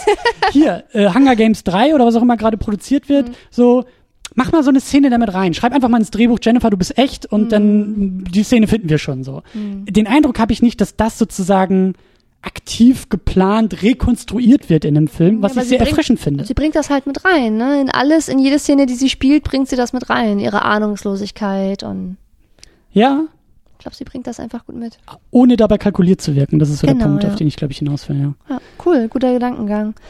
Ähm, ich hatte noch einen Punkt zu diesem, dass sie in diesem Film, dass, dass man die ganze Zeit merkt, so, oh, Katniss, du verstehst deine Rolle in dieser Revolution immer noch nicht. Alle anderen haben es schon gecheckt. Jeder weiß, welchen Teil er zu spielen hat und du bist nun mal halt leider zufällig das Symbol. Das hat der erste Film so ergeben, das können wir auch nicht mehr zurückdrehen. Das ist deine Aufgabe und nee, wir haben leider keine andere für dich übrig, nur du kannst das spielen. Und das checkt sie halt einfach nicht im Gegensatz zu allen anderen, was man besonders deutlich auch daran sieht an diesem Konflikt, dass sie ja dann mit Hamish darüber diskutiert und sagt, ähm, wenn wir jetzt nochmal in die Hunger Games gehen, muss unbedingt Peter gerettet werden. Versprich mir, dass du alles tust, um Peter zu retten. Und Hamish so, mm, sure. Und alle wissen halt so, Bullshit. Alle werden sich in die Bresche werfen, alle werden sich aufopfern, damit Katniss da möglicherweise als einzige lebend rausmarschiert, weil alle wissen, egal was sie kann oder was sie macht, sie ist ein Symbol und als Symbol darf sie nicht sterben. Als Symbol, das allen Leuten Hoffnung und Inspiration gibt, muss sie überleben. Und dass sie das nicht versteht, dass sie immer noch glaubt, dass wirklich Haymitch irgendwie oder sonst irgendjemand um sie herum ähm, so Einfluss auf das Geschehen nehmen würde, sagen, oh, wir müssen uns entscheiden zwischen Katniss und Peter. Naja, dann nehmen wir natürlich Peter, weil Katniss hat uns ja darum gebeten, dass er überlebt und sie nicht. Und das versteht sie halt nicht. Ich fand das auch so rückblickend jetzt mit dem Ende ist es auch eigentlich total geil bei diesem, bei diesem Austausch, dass Hamish ja auch schon sagt, ja, ja, klar, äh, ich gebe mir Mühe, aber wenn, wenn er sich freiwillig meldet, dann ist meine Wirkungsmacht begrenzt, dann kann ich nichts mehr tun. Schnitt, wir haben die Auslosung. Wer wird ausgelost? Natürlich Hamish. Hamish, der sagt, okay, alles klar, da bin ich es wohl. Peter, der das Drehbuch innerhalb der Hunger Games Welt kennt Ja. und natürlich sagt, nein, ich mach, mach das Ganze und Hamish, okay, alles klar, ich bin raus. Tschüss. So, weil das Teil des Drehbuchs Natürlich, ist. Weil ja. natürlich wollen die Leute Peter wieder in den Ja, Hunger Games sehen. natürlich. Und natürlich ist das alles so Teil dieser Inszenierung, Teil dieses, dieses Theaterstücks, was ja um Katniss herum inszeniert wird von der Rebellion, Dass sie nicht versteht. das sie nicht versteht. das ist das Dilemma für sie. Sie versteht nicht, dass sie der Mockingbird ist. So. ja. Und ich hatte, um nochmal kurz auf den Punkt mit der Verantwortung äh, zurückzukommen ähm, und auch nochmal auf den Punkt, den wir im ersten Podcast gemacht hatten, da hatten wir viel über diese Pubertätsanalogie gesprochen. Müssen wir jetzt auch nochmal. Genau, und da wollte ich jetzt ein bisschen drin hin überleiten. Ich hatte den Eindruck, dass es, ähm, dass die Aufgabe von Katniss, sozusagen die Lernaufgabe, ich habe mal Pädagogik gehabt in der Schule, ähm, da wird sozusagen für jeden, jeden Abschnitt im, im Teenagerleben werden bestimmte Lernaufgaben äh, beschrieben, die man eben lernen muss, während man erwachsen wird. Und ich habe das Gefühl, Katniss Lernaufgabe in dem Abschnitt ist, Verantwortung für sich zu übernehmen, nicht immer nur impulsiv zu handeln und auch anzuerkennen, dass andere Leute für sich selbst Verantwortung übernehmen und sie auch zu lassen und nicht in gewisser Hinsicht immer zu bevormunden, indem sie sagt, oh, ich muss euch alle beschützen. Weil wenn Peter sagt, ich will aber meine Rolle so spielen, ähm, oder ihre kleine Schwester sagt, du musst mich nicht beschützen, denn ich habe mich so entschieden und ich will auch an der Revolution teilnehmen, dann ist es Katniss Aufgabe, das auch zu respektieren. Und ich hatte das Gefühl, dass das eben eigentlich ihre Aufgabe ist und dass sie das lernen muss. Ich habe mir auch aufgeschrieben, sie lernt das und am Ende des, Gefühl, des Films hatte ich das Gefühl so, äh, nee, eigentlich hat sie es nicht gelernt. Also vielleicht ganz am Ende, aber eigentlich stolpert sie doch wieder nur durch den ganzen Film und müsste es eigentlich in jeder Situation lernen oder hat viel Gelegenheit, es zu lernen, aber tut es eigentlich nicht, weil sie immer wieder impulsiv handelt. Da, da, da sehe ich auch schon, ähm, vielleicht musst du einfach stillschweigen und noch nicht mal nicken oder Kopfschütteln oder so. Aber ich sehe da einfach diesen klassischen Moment vor mir. Peter ist irgendwie im letzten Akt der Geschichte. Es steuert alles auf das große Finale zu, wie auch immer das aussieht. Aber natürlich wird er verwundet am Boden liegen und sie sagt, nein, ich lass dich nicht zurück. Du musst doch mit. Ich will dich doch retten. Und er sagt, Katniss, da ist die Revolution. Get real. Da, genau, jetzt hör mal auf mit dem Scheiß und lass mich hier in Ruhe sterben, weil ich habe meinen Part erfüllt. Dein Part ist es, die Fackel bis zum Schluss zu tragen, weil du das Symbol bist. Und da sehe ich halt diesen Moment auch äh, schon kommen, bei dem sie dann auch hoffentlich sagt, stimmt, du hast recht. So, vielen Dank fürs Dabeisein und ich muss jetzt hier die Revolution zum Höhepunkt bringen. So, das, keine Ahnung, ob es kommt oder nicht, aber das ist so etwas, auf, auf äh, das, äh, ja, hoffentlich hingearbeitet wird, wer weiß. Ja. Hattest du noch was äh, zum Thema Pubertätsanalogie? Ähm, ich habe mir äh, beim Schauen diesen Punkt ins Gedächtnis geholt Mhm. und dachte, hm, das war ja für mich auch eine der großen Highlights im letzten Film. Mhm. Wie kann ich das denn hier weiterdenken? Oder ist das hier noch vorhanden oder nicht? Ich muss ganz ehrlich sagen, ähm, ich habe den irgendwann dann auch verloren im Film. Also ich Ja. habe den jetzt gar nicht so sehr, also der ist mir nicht so ins Gesicht gesprungen, dass der von alleine irgendwie kam. Ich fand es halt interessant. Ähm, also letztes Mal war es ja auch so ein bisschen sozusagen über die Pubertät in die Erwachsenenwelt hineinkommen. Das Mhm. war ja so die These, die wir da so ein bisschen erarbeitet haben. Die Erwachsenenwelt, die über Regeln definiert ist, über merkwürdige Regeln definiert ist, die nicht immer unbedingt Sinn ergeben, aber wenn die Erwachsenen sagen, so muss man es machen, dann muss man es so machen. Und Katniss, die halt eben über ihre Pubertät, Schrägstrich, stille Rebellion mit eigenen Wertvorstellungen sagt, ich mach's lieber so, wie ich es machen will. Mhm. Und wenn das mit euren Regeln kollidiert, ist es euer Problem. Hm. Ähm, habe ich jetzt hier gar nicht so stark gesehen, Hm. aber ich habe ein bisschen versucht, so auf diese Erwachsenenwelt zu gucken, auf dieses Bild. Und ich finde es halt so interessant, wird jetzt auch nicht so groß gemacht, ist vielleicht auch sehr platt und sehr deutlich, aber dass sie und Peter in dieser medialen Welt, in dieser inszenierten medialen Welt fürs Publikum, also die, die führen halt so eine Scheinehe. Die führen halt eigentlich so eine, glaube ich, äh, durchaus normale Version, eine von vielen Versionen einer Hollywood-Ehe. Mhm. Ja, pff, keine Ahnung, ob es da überhaupt mal irgendwas, irgendwann sowas wie Liebe gab, ist scheißegal, weil Yellow Press funktioniert halt so. so, die will das so ja. und du selber weißt, Karrieren funktionieren so in Hollywood. Ja, du weißt, eigentlich alles blöd und ich könnte jetzt hier irgendwie eine ganz andere Nummer mhm. ziehen und will eigentlich was ganz anderes. Oder bestes Beispiel, wenn halt irgendwie äh, ähm, Schauspieler dann auf einmal irgendwie nach 20 Jahren in der Öffentlichkeit zu geben, ach übrigens, ich war schon immer schwul und mhm. hatte irgendwie schon fünf Ehen und drei Beziehungen, von denen ihr nie was gehört habt, so.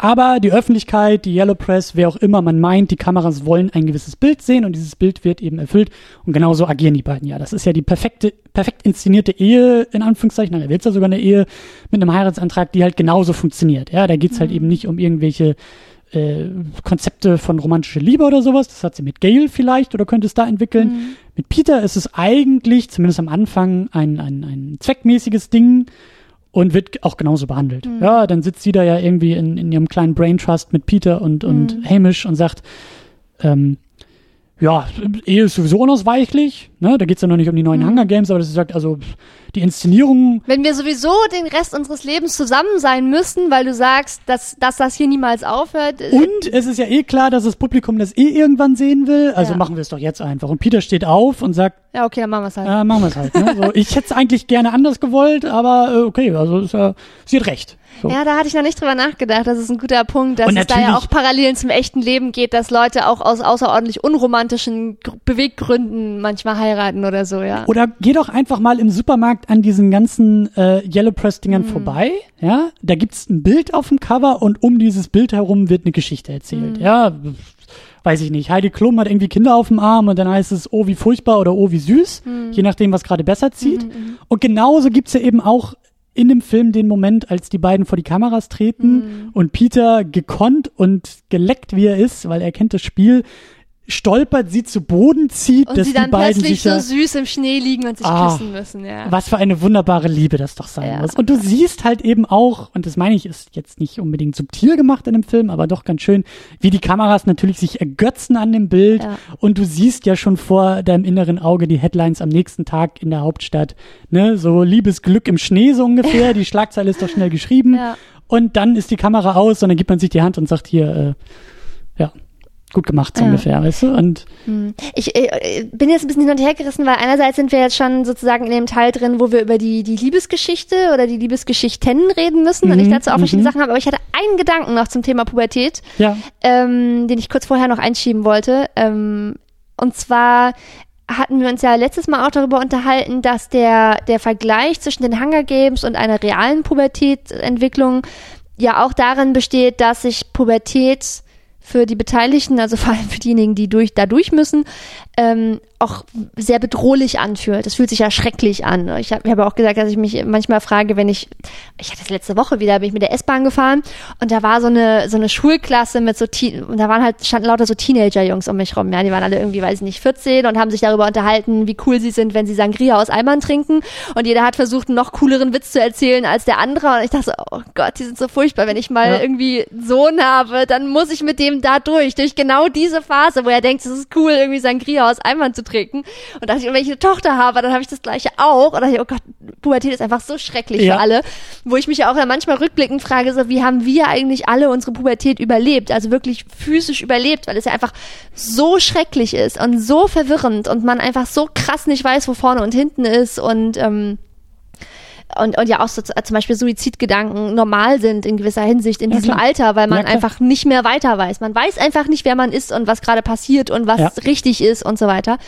Ähm, und was ich interessant finde jetzt in dem zweiten Film, wenn wir daran zurückdenken, ähm, dass die Analogie für mich insofern funktioniert, dass man sagen könnte, die Leute, die, die Gewinnerinnen und Gewinner, die zurück müssen in die Hunger Games, sind ja eigentlich Leute, hm. die die Pubertät quasi eigentlich hinter sich haben, die eigentlich denken, sie haben diese Phase ihres Lebens abgeschlossen. Back to school quasi. Ja, genau, genau. Die denken, sie sind irgendwie erwachsen, sie haben sich in ihrem Leben eingerichtet, sie haben gefunden, wer sie sind, sie haben irgendwie die schlimmen, schwierigen Aufgaben aus der Phase von damals haben sie überwunden und plötzlich stellen sie fest, sie sind gar nicht erwachsen, sozusagen. Sie müssen dahin zurück. Sie werden quasi zurück, wie du gesagt hast, zurück zur Schule geschickt oder zurück in die Hunger Games und sie werden wieder in diese verwirrende Situation geschubst, wo sie eben nicht wissen, was los ist. Wer ist Freund, wer ist Feind? Und dass das insofern eine gute Analogie ist, weil man ja auch manchmal sagen könnte, dass in, in gewisser Hinsicht diese Trennung zwischen Kindsein und Erwachsensein oder Teenager, pubertärer Teenager sein und Erwachsensein auch willkürlich ist. Natürlich ist es so, es ist ja auch neurologisch bewiesen, dass im, im Pubertätsalter die ganzen neurologischen Bahnen im Gehirn sich neu bilden und dass man einfach Hormonschübe durchmacht und so weiter. Aber viele Dinge, die man da erlebt, die erlebt man vielleicht das erste Mal und deswegen ist es beim ersten Mal noch besonders krass, so die erste Liebe oder das erste Mal vor der Klasse gedemütigt werden und alle solche Sachen.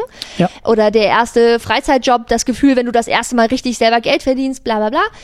Aber dass viele von diesen Sachen ja nicht darauf beschränkt sind, also so gewisse Verwirrung. Also ich meine, du kannst auch mit du kannst auch mit Ende 50 nochmal ganz neu dich verlieben, habe ich jetzt neulich im Bekanntenkreis auch gesehen. Irgendwie, da, da hat tatsächlich eine Frau, die. Ich dachte, du willst mir jetzt erzählen, Nein. du bist 50. Nein, nein, Hab ich aber- neulich äh, selber Nein, erlebt. nein, aber eine Frau, mit der ich zusammengearbeitet habe, die eben Ende 50 ist, äh, hat einen erwachsenen Sohn und ist da in diesem Alter wieder zusammengekommen mit ihrer Jugendliebe aus der Schule. Die waren mit 16 zusammen. Dann nach dem Abi irgendwie haben sie sich aus den Augen verloren, haben andere Sachen gemacht. Er hat geheiratet, hat drei erwachsene Kinder bekommen. Und dann hat er sich scheiden lassen und sie haben reconnected und sie hat sich wie ein Teenager benommen, ohne Mist. Die ist irgendwie im Büro, wo ich war. Sie ist Ende 50, sie ist in Blumenkleidern und High Heels durch die Flure gestöckelt und hat aufgeregt in ihr Telefon gepiepst, wenn er sie angerufen hat. Und das hat mir in gewisser Hinsicht auch Hoffnung gegeben, weil ich dachte so, wow, okay, also auch in dem Alter kann man quasi in Anführungszeichen einen zweiten Frühling erleben. Ne? Ja, ich meine, ja. die- allein dieser Begriff zweiter Frühling gibt's halt. Du kannst alle diese Gefühle auch nochmal haben, egal ob es jetzt um Liebe und Romanze geht, ob du dich, egal in welchem Alter, nochmal fragst, wer du eigentlich bist. Es gibt die Midlife Crisis, die kann dich halt irgendwie mit 40 oder 50 erwischen, die kann dich aber auch mit 30 erwischen, dass du, di- dass du dich fragst, wer bin ich eigentlich? Wo will ich eigentlich hin? Wer will ich mal sein? Was für eine Art von Leben will ich führen? Will ich irgendwie jetzt spießig eine Familie gründen und mir ein Haus kaufen? Oder will ich die Ideale leben, die ich in meiner Studentenzeit hatte, äh, die mir so wichtig waren? Du kannst das haben, wenn du, viele Leute haben das, wenn sie in Rente gehen, ähm, auch vor allem Männern sagt man das nach, dass sie irgendwie sich ganz viele Jahrzehnte über ihren Job definiert haben und plötzlich sind sie nicht mehr wichtig, haben keinen Einfluss mehr und diese Rolle, die ihnen, über die sie sich definiert haben, die sie ausgefüllt haben, so lange, ist plötzlich weg und sie werden darauf zurückgeworfen, dass sie sich fragen, wer bin ich eigentlich? Sie sitzen zu Hause und gießen die Blumen und sind in Rente und werden in eine Identitätskrise gestürzt. Und Ja. diese Identitätskrisen, ich glaube, das ist der Punkt, auf den ich hinaus will, Identitätskrisen sind nicht ausschließlich auf die Phase der Pubertät beschränkt. Also da treten sie garantiert auf. Da sind sie sozusagen. Da sollten- kommt- da sollten sie auftreten. Da kommen sie auf jeden Fall, da kommst du nicht drum rum. Ja. Aber wenn du durch die Pubertät durch bist, heißt es nicht, und ich denke, dass viele das denken oder dass es auch so eine Erzählung ist, die es in unserer Gesellschaft gibt und weswegen Leute dann auch so verwirrt sind, wenn sie diese Identitätskrisen treffen, weil sie eigentlich nicht damit rechnen, dass sie nochmal kommen, weil sie eigentlich denken, ja, wieso hat sich ja alles entschieden? Ich weiß ja jetzt, wer ich bin. Ich habe ja meine Rolle gefunden. Ich habe ja jetzt, ich gehe ja jetzt meinen Weg und dass sie deswegen so verwirrt sind, wenn sie entgegen dieser Gesellschaft, diesem gesellschaftlichen Narrativ von in der Pubertät bist du halt in der Krise und dann weißt du, wer du bist. Dann ist deine Persönlichkeit gefestigt und du hast dich entschieden. Und in gewisser Hinsicht stimmt das natürlich auch.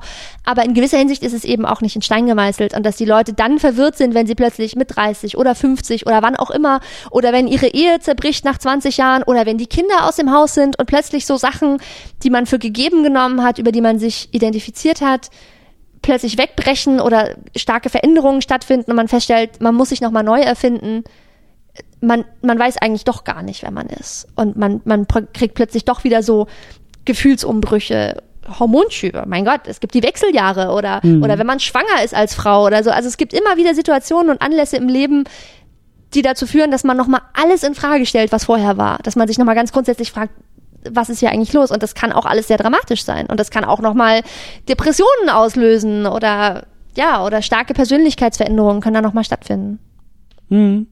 Ja, ich fand super, super Punkt, auf, auf jeden Fall. Ähm, ich fand auch diese, diese wiederholten Hunger Games irgendwie als, ja, also auch beim ersten Mal war das, hatte das ja auch schon so einen Aspekt von Haifischbecken, ja, so diese Erwachsenenwelt, Genau. in die du jetzt geworfen die wirst. gefährlich ist. Die ist gefährlich. Du weißt nicht, wer ist Freund, wer ist Feind, wer ist Genau. auf deiner Seite, wer lügt dir ins Gesicht. Ganz genau. Und jeder für sich. Und äh, hatte ich ja, glaube ich, auch in der Sendung erwähnt, dass ich das eben auch als Symbol so schön finde. dass Katniss ja genau diese Welt, diese, diese, diese kalte oder diese ähm, gefährliche Welt eben dadurch aushebelt, dass sie auf Verbindung äh, zu anderen setzt. Und das ist ja ihr Hebel, der, der, Ja.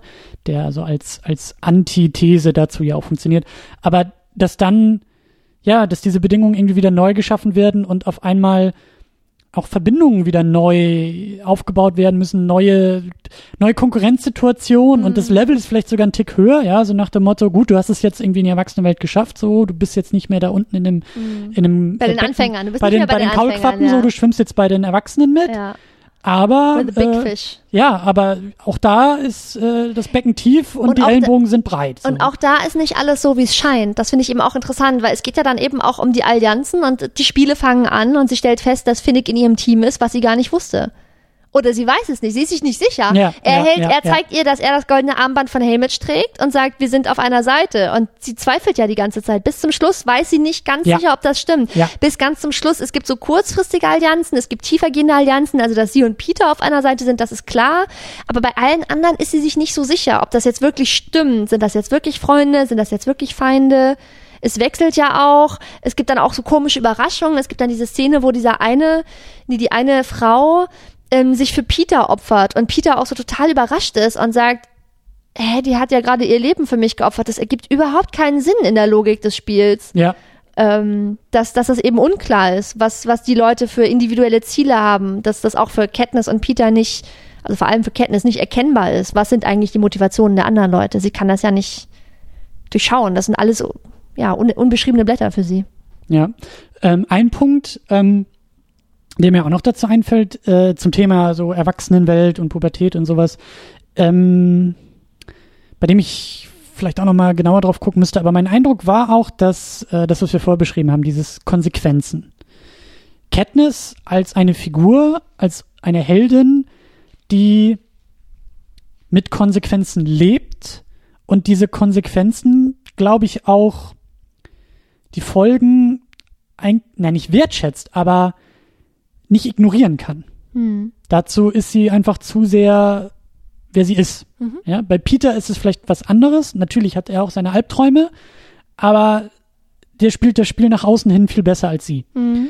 Und mein Eindruck war auch ähm, mit, mit Hamish vielleicht, dass ähm, diese Erwachsenenwelt und auch mit Effi? Ja, Ja. Effi. Ich lerne, ich lerne. Sehr gut.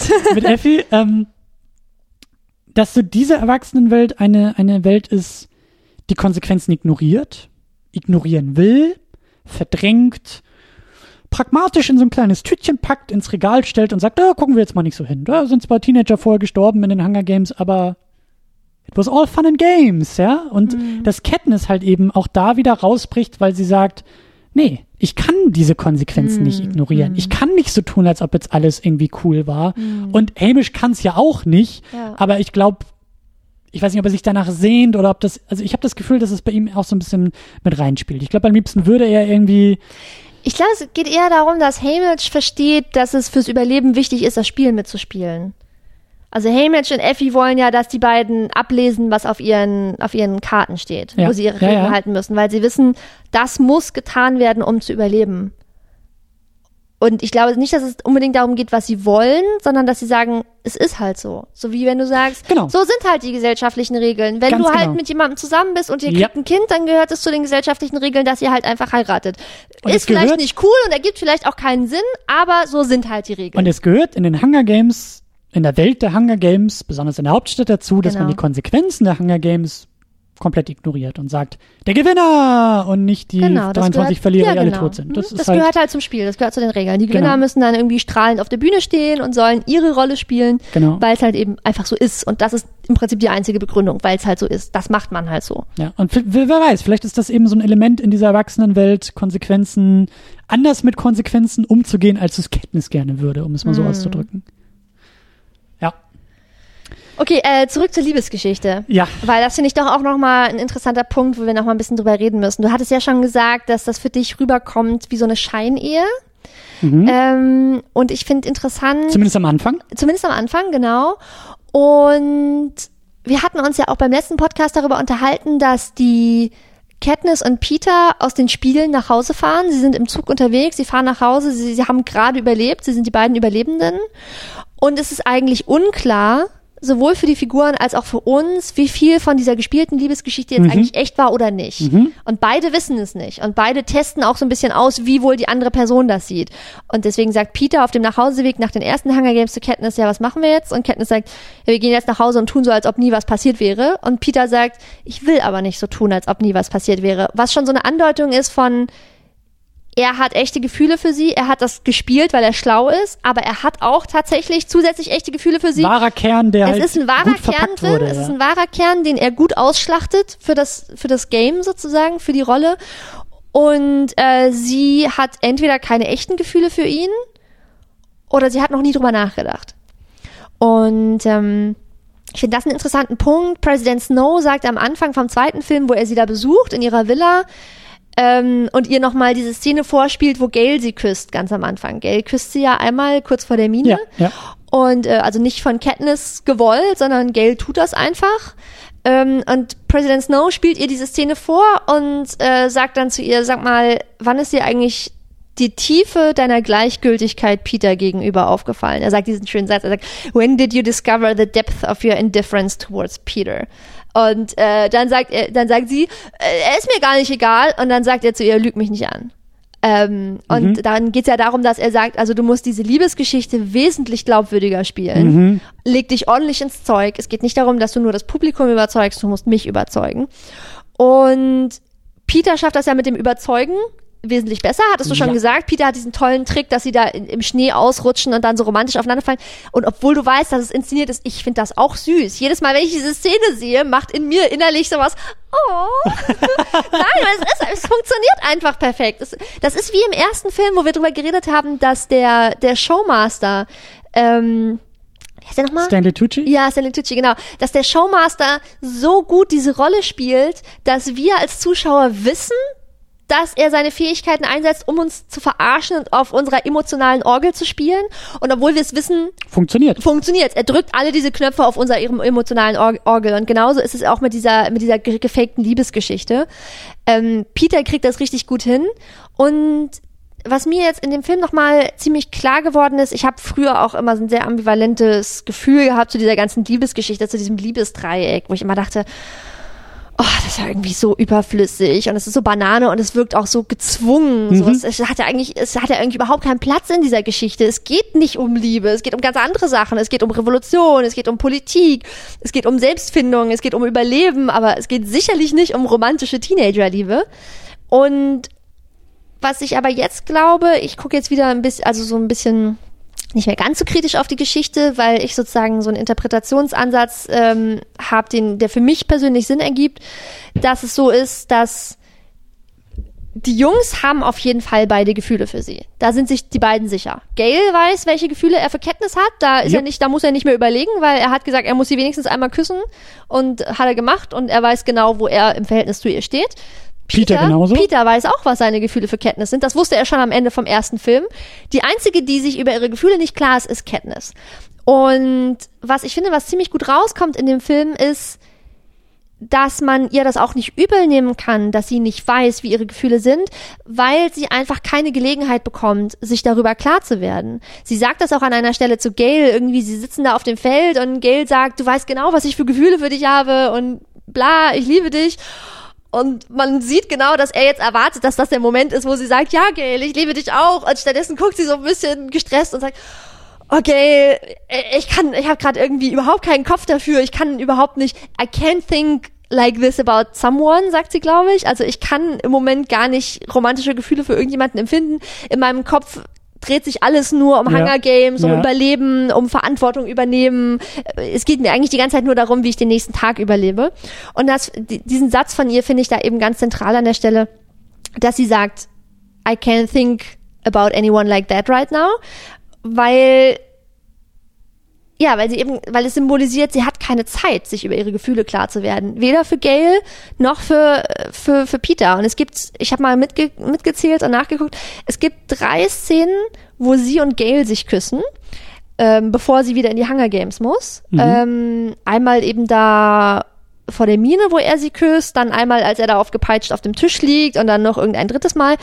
Ähm, und das Interessante ist aber, dass jedes Mal, wenn sie sich küssen, die Stimmung nicht romantisch ist. Die Stimmung ist jedes Mal verzweifelt. Jedes Mal, es ist nicht so, dass man denkt so, es, es spielen nicht die Geigen und es kommt nicht so ein so ein Es ist nicht, es ist nicht der, oh, Überhaupt Moment, nicht. Es ist, es ist immer, es ist immer eher so ein, man hat das Gefühl, dass Gail sie aus einem Gefühl von Verzweiflung küsst, Ja. so weil vielleicht sieht er sie nie wieder Ja. oder weil er merkt, es gibt diesen Gap zwischen ihnen, den Mhm. er nicht überbrücken kann oder sie küsst ihn, weil sie Mitgefühl hat, weil er gerade ausgepeitscht wurde und sie weiß, dass er ihr viel bedeutet, aber sie hatte noch keine Gelegenheit, diese Gefühle tiefer zu erkunden oder zu erforschen und rauszufinden, wie viel sie eigentlich für ihn fühlt. Sie weiß, er ist ihr wichtig, aber wie sehr weiß sie noch nicht und dann küsst sie ihn, aber es ist immer so, es ist nicht wholeheartedly, es ist niemals 100% romantisch, wenn sie sich küssen.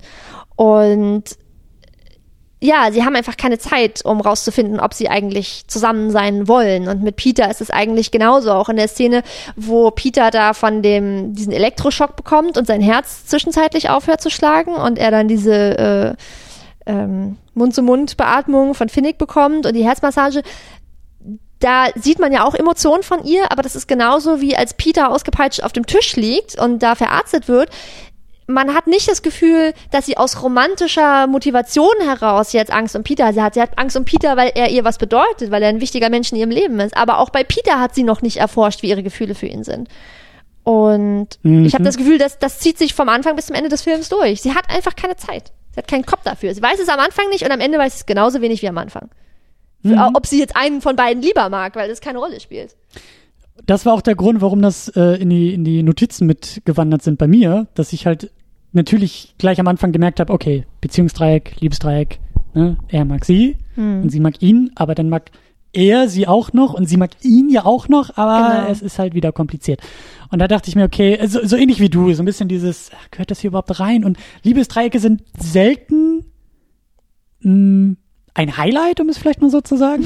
Das ist so ein Trope, das ist irgendwie Ja, so ein ja. bisschen durch, ja. Das Ja. ist so äh, gefühlt so, wenn der Autor nicht weiß, was er machen soll mit seinen Figuren, dann baut er dann auch irgendwie so ein Liebesdreieck Mhm. mit ein, ja. Oder überhaupt irgendwas mit Liebe, so äh, romantisch und dann Mhm. die beiden und dann geht's und bla. Aber Ich finde aber in der Story ergibt es Sinn. ja, also es ist so, Es passt Es dazu, ist dass, jetzt es passt dazu, dass Katniss einfach sich über ganz, ganz viele Sachen noch nicht klar geworden ist. Weder über ihre Rolle, Ja, ja. noch über ihre Gefühle. der Punkt ist, der, der Punkt halt ist, nicht. ich finde es nach wie vor immer noch kein Highlight. Es ist jetzt immer noch nicht so, dass es also einer der besten Aspekte in den Hunger Games oder so. Es ist halt da. Und ich finde, es ist schon fast so, so, so Art Schadensbegrenzung. Es ist, es ist okay. Ja, es nervt jetzt nicht, es ist jetzt nicht ausgetreten, es geht auch nicht nur darum. Und äh, es ist okay, wie du sagst, es ist motiviert genug auf allen Seiten, dass Ja. es auch glaubwürdig genug ist, dass man jetzt eben nicht sagt, äh, okay, wir haben jetzt irgendwie neben Charakter XY, den schmeißen wir jetzt auf sie drauf, damit da irgendwie was entstehen kann oder so. Oder dieses typische, mh, zwei hübsche Menschen, natürlich müssen die was voneinander empfinden. es ist schon alles gut genug Ja, motiviert. Und auch äh, spielt ja auch mit rein diese diese Lebenswelten. So, sie pendelt zwischen diesen Lebenswelten. Sie sehnt sich nach zu Hause und sie kommt daher im Wald Tiere jagen und eigentlich von Tag zu Tag gucken, wie man klarkommt. Aber das ist die Welt, aus der sie kommt. Dann ist sie in diese Hunger Games Welt und jetzt eben Prunk und Villa und Reichtum und Inszenierung und ganz, ganz komische Welt reingeworfen. In der muss sie sich auch bewegen und das kann sie dann eben nur mit Peter. Und in jeder Welt hat sie eben ihren Bezugspunkt oder ihren ihren Typen, ja, der sie in dieser Welt versteht, aber in der anderen Welt vielleicht nicht versteht. genau. Und ich sage ja, das ist okay, es ist in Ordnung, es ist da. Ich bin gespannt, wo es hingeht. Mhm. Das ist ja sowieso immer dann das große Thema. Ähm, bei solchen Sachen, Auflösung kann ja auch immer noch großartig scheitern. Ähm, ich weiß nicht, äh, das bisschen, was ich irgendwie an Diskussionen um mich herum jetzt über Harry Potter höre und verstehe, ist sehr gering, aber ich glaube, es gibt auch gewisse Leute, die ich weiß nicht, mit wem Harry zusammenkommt, aber die diese Entscheidung auch sehr, sehr kritisieren und sagen, das war ein riesengroßer Fehler und eigentlich hätte er mit irgendjemand anders zusammenkommen sollen. So, äh, also dieses Thema ist auch nach Ende einer Geschichte oft noch ein Thema, dass gesagt wird, nein, ist alles falsch gelaufen und man kann irgendwie, glaube ich, auch noch äh, Jahrzehnte danach diskutieren, ob jetzt nicht er mit ihr oder sie mit ihm und nicht so, wie es passiert ist, zusammenkommen sollte. Ja. Okay. Aber ich muss sagen, du hattest vorhin auch schon mal deine Theorie auf den Tisch gelegt, was du denkst, äh, was dann irgendwie am Ende die große Szene zwischen Katniss und Peter ist, dass er sagt, du musst mich sterben lassen, damit du dein, deine Symbolrolle einnehmen kannst. Und ich muss sagen, dass diese Dreiecksgeschichte ähm, von vielen Sachen, die mich dann am dritten und am vierten Teil mehr stören, dass ich die am interessantesten dass sie die interessanteste Entwicklung da noch macht und eben auch ein interessantes Ende hat. Und ich freue mich jetzt schon, das habe ich vorhin schon überlegt, ob ich das dann sage und dachte, oh, da, äh, am Ende verrate ich zu viel. Aber ähm, ich kann es auf jeden Fall sagen, wenn wir den vierten Film geguckt haben, wenn das Franchise zu Ende ist, da gibt dann müssen wir das nochmal aufgreifen. Dann müssen wir darüber nochmal reden und da freue ich mich jetzt schon richtig krass drauf, weil ich das super interessant finde, wie das ausgeht und ich finde, dass das alles sehr viel Sinn ergibt und logisch ist und dass es einfach auch eine interessante Charakterentwicklung nachzeichnet, die alle drei Charaktere durchmachen, weil die sich eben auch noch weiterentwickeln. Alle diese drei, Katniss, Peter und auch Gail, entwickeln sich auch in Film drei und vier noch weiter in mhm. unterschiedliche Richtungen.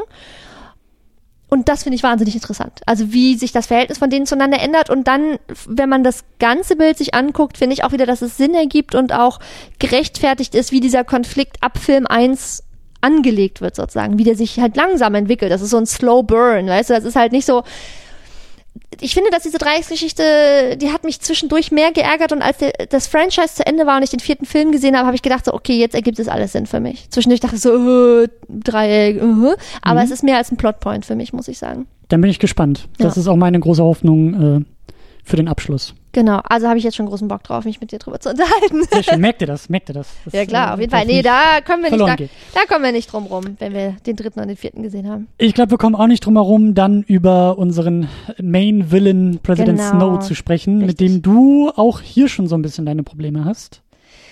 Genau, wobei die Probleme, die ich mit President Snow habe, ähm, auch sehr sich daraus speisen, wie ich ihn jetzt aus Film 3 und 4 in Erinnerung habe. Das ist natürlich ein bisschen ungerecht. Ähm, Klar, du kannst vorgreifen. Kann ihn, genau, ich kann ihn ja, also ich, jetzt muss ich ihn natürlich so beurteilen, wie er in Film 2 auftritt. Und ich kann schon mal sagen, dass in Film 3 und 4 er der Charakter ist, der mich am meisten gestört hat und dessen Entwicklung ich am unlogischsten fand. Und müssen wir dann auch drüber reden, wenn es soweit ist. Und mit diesem Vorwissen habe ich ihn jetzt natürlich in Film 2 bei dem, bei diesem Rewatch, das wir heute gemacht haben, nochmal besonders gründlich unter die Lupe genommen. Habe immer gesagt, okay, mhm. ergeben seine Motivationen und seine Handlungen, ergeben die eigentlich Sinn für mich? Und ich muss sagen, ja, also man muss fairerweise sagen, so wie dieser zweite Film, wie das Drehbuch angelegt ist, wie seine Figur angelegt ist, ergibt das schon noch Sinn. Also es, es holpert da noch nicht so sehr. Man Der merkt Punkt, schon, ja. also man merkt ja schon bei ihm, dass Katniss ein Dorn in seinem Auge ist. Genau.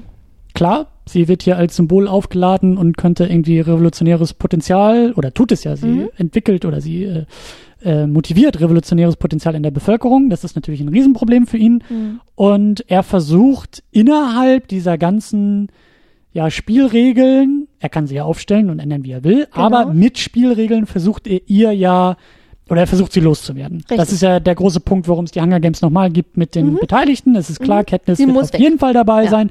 Und dann geht es darum, dass die endlich abhaut. Dass die ja. eben dann natürlich mit Vorsicht entfernt wird, damit ja. sie nicht noch größer wird als Symbol das, und als Märtyrer genau. irgendwie drauf geht, mhm. sondern so, dass ähm, sie von allen gehasst wird und als großes Staffelfinale der Hunger Games ja, alle applaudieren und sagen, endlich ist sie weg. Ja, was für ein interessanter Plot-Twist. Am Ende war sie doch nicht der Darling, der wir immer dachten. Genau. Ja. Natürlich so und äh, ja. das geht halt alles ein bisschen schief und ich ich verstehe schon ich sehe schon oder ich kann mir schon vorstellen in welche Richtung das alles noch geht weil er ähm, ja eben sehr stark sich noch mit diesen ganzen Regelwerken und sein, sein, seine Motivation, er, er könnte sich jederzeit umlegen. Er sitzt vor ihr in einem Büro genau. und natürlich könnte er irgendwie äh, ja. äh, den Abzug drücken, sie wäre weg, der Film wird zu Ende, das Thema wäre erledigt so ungefähr. Ja. Äh, genau, das ist auch der Punkt, mit dem ich so große Probleme habe, weil er dreimal mindestens, aber dreimal habe ich es mir aufgeschrieben, die speziellen Szenen, dreimal sagt er, dass sie sterben muss. Er hat gesagt, dreimal sagt er, es sind immer Dialoge, die er mit Plutarch Heavensby, also mit dem neuen Game Maker hat. Jedes Mal sagt er, sie muss sterben, jetzt reicht's. Also sie hat jetzt schon genug Unruhe gestiftet, die muss weg, die muss einfach weg.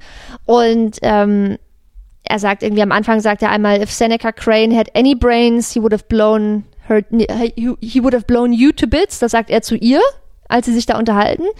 Ähm, und dann unterhält er sich einmal mit Plutarch Heavensby und sagt, äh, Fear does not work when there is hope. Ähm, dann, naja, also mehrmals sagt er, die muss jetzt, die muss jetzt aus dem, aus dem Weg geräumt werden. Er sagt, because of her, they all think they're invincible. Und jedes Mal überzeugt Plutarch ihn dann und sagt, nein, sie muss aber auf die richtige Art und Weise sterben. Wir dürfen sie nicht zur Märtyrerin machen. Ähm, lass mich mal machen. Ich, ich werde das in den Spielen so inszenieren, dass sie diesen, mh, diesen wohlwollenden Status als Darling oder als Heldin, dass sie den noch verliert vor ihrem Tod und dass sie sozusagen auch nachdem sie tot ist, uns keinen Ärger mehr machen kann. Der Game Maker ist, ist sowas wie der Drehbuchautor richtig. für die Hunger Games. Ja, wie, genau. wie eine Scripted Reality ist er in der Lage, über ja. Regeln und Einsätze und Aktionen das so zu drehen, dass äh, eben, ja, sie anders wahrgenommen wird. Und in gewisser Hinsicht ergibt das auch Sinn, was Plutarch sagt. Also natürlich also ist klar, dass die, die Herrscherkaste sie nicht als Märtyrerin haben will, weil dann kannst du die Geschichte nicht mehr umschreiben. Dann ist sie tot, dann ist sie den Heldentod gestorben, dann hast du, dann kannst du nichts mehr machen. So, dann gibt es keinen Einfluss mehr. Und in gewisser Hinsicht knüpft das auch an das an, was du vorhin mit äh, über die echte Jennifer Lawrence erzählt hast, weil wir sehen das immer wieder, das ist ein, auch ein Narrativ, was in ganz, ganz vielen Geschichten vorkommt, dass jemand, der zur höchsten Höhe hochgelobt wird, es kommt immer der Punkt, wo der Wendepunkt ist. Es wird immer irgendwann das Zenit überschritten und irgendwann haben die Leute keinen Bock mehr auf die Heldengeschichte und suchen nach dem, was den Helden eigentlich jeder äh, Held muss fallen. Jeder Held muss fallen, genau. Und das siehst du halt sowohl in fiktiven Geschichten als auch im echten Leben. Ich habe jetzt gerade in letzter Zeit mich wieder mehrfach äh, mit der Story von Lance Armstrong zum Beispiel beschäftigt, was halt das perfekte Beispiel ist. Lance Armstrong, der irgendwie über Jahre hinweg bejubelt wurde. Das Symbol, er hat den Krebs überwunden, er hat so vielen Menschen auf der Welt Hoffnung gegeben, ja. er hat die Tour de France siebenmal hintereinander gewonnen und er hat sich halt für unverwundbar gehalten und am Ende muss er eben doch fallen. Am Ende und, und er denkt dann, er denkt eigentlich, dass er als Person too big to fail ist und denkt, er hat so viele einflussreiche Freunde. Ähm, selbst wenn der Drogenskandal dann am Ende am Laufen ist, denkt er, er wird nicht untergehen und stellt aber fest, wie schnell sich alle von ihm abwenden weil jeder Held fallen muss. Ich sehe das auch in der Diskussion irgendwie um, um Edward Snowden oder so, dass der halt auch teilweise so krass gehypt wird, dass es nicht lange dauert, bis Leute um die Ecke kommen und sagen, oh, dieser Heldenkult, der geht uns so auf die Nerven. Im Endeffekt ist es halt auch nur ein Mensch und man sucht immer danach. Oder, ja, ja. oder du hast es auch irgendwie, es gibt ja auch diesen Spruch, wer mit der Bildzeitung nach oben fährt, muss mit der Bildzeitung auch im Fahrstuhl wieder nach unten fahren. Wer sich von der Bildzeitung zum Starlet hochjubeln lässt. Denkst du da an gewisse Bundespräsidenten, an ehemalige ja, oder nee, wer fällt dir da so ich ein? Ich hätte jetzt gar nicht an jemanden Konkreten gedacht, sondern einfach daran, dass das ein Narrativ ist, was du immer wieder siehst. Und in gewisser Hinsicht. Und dann, und dann kommt ja noch der Schlüsselmoment, dann geht's ja richtig ab, weil nach einem Helden und einem gefallenen Helden lieben wir alle noch viel, viel mehr den geläuterten Helden. Den mhm. Neustart, den zweiten Versuch. Mhm. Nach, die Drogen sind überwunden mit der Karriere ist vorbei, aber man findet sich neu, man erfindet sich neu und natürlich verzeihen wir als mediale Öffentlichkeit super, super gerne, weil das ist dann so der, also. Es gibt aber auch genug Fälle, wo die Leute nie wieder aufstehen, ne? Ja, Nachdem sie einmal äh, zur Schnecke gemacht wurden, ja, öffentlich klar. und medial. Guck dir als Beispiel ähm, Robert Downey Jr. an. Hm, ja, also ich habe es zum Beispiel vorher auch gar nicht mitgekriegt, ja, aber ja, ja der hatte ja auch große Drogenexzesse und war eigentlich vorher Oscar-Kandidat und nominiert und dann kamen die Drogen und dann war es vorbei und jetzt ist er als unbesiegbarer Iron Man zurück und äh, die Öffentlichkeit liebt ihn wieder so. Bis vielleicht auch da wieder der Moment kommt Klar, du, und wir ne, alle sagen, ist vorbei, Robert, jetzt hör mal auf und äh, das stimmt, wer weiß. Man, das stimmt, man kann auch wenn man es schafft, es gibt jetzt die Möglichkeit, auch ein Comeback äh, gut zu inszenieren. Aber man darf eben nicht den Fehler machen, dass bloß weil jemand als Held inszeniert wird, das ist nicht nachhaltig. Es, die Leute ja. warten in gewisser Auch Hinsicht. Das Comeback nur, muss verdient sein. Das ist nicht in der richtig. Geschichte so vorgesehen und genau. eingebrannt, dass und, es immer geht. Genau, und die Leute warten ja. im Prinzip beim Helden oder bei der Heldin schon darauf, also ja. sie sind innerlich schon darauf vorbereitet, dass der Moment kommen muss, wo der Held oder die Heldin fällt.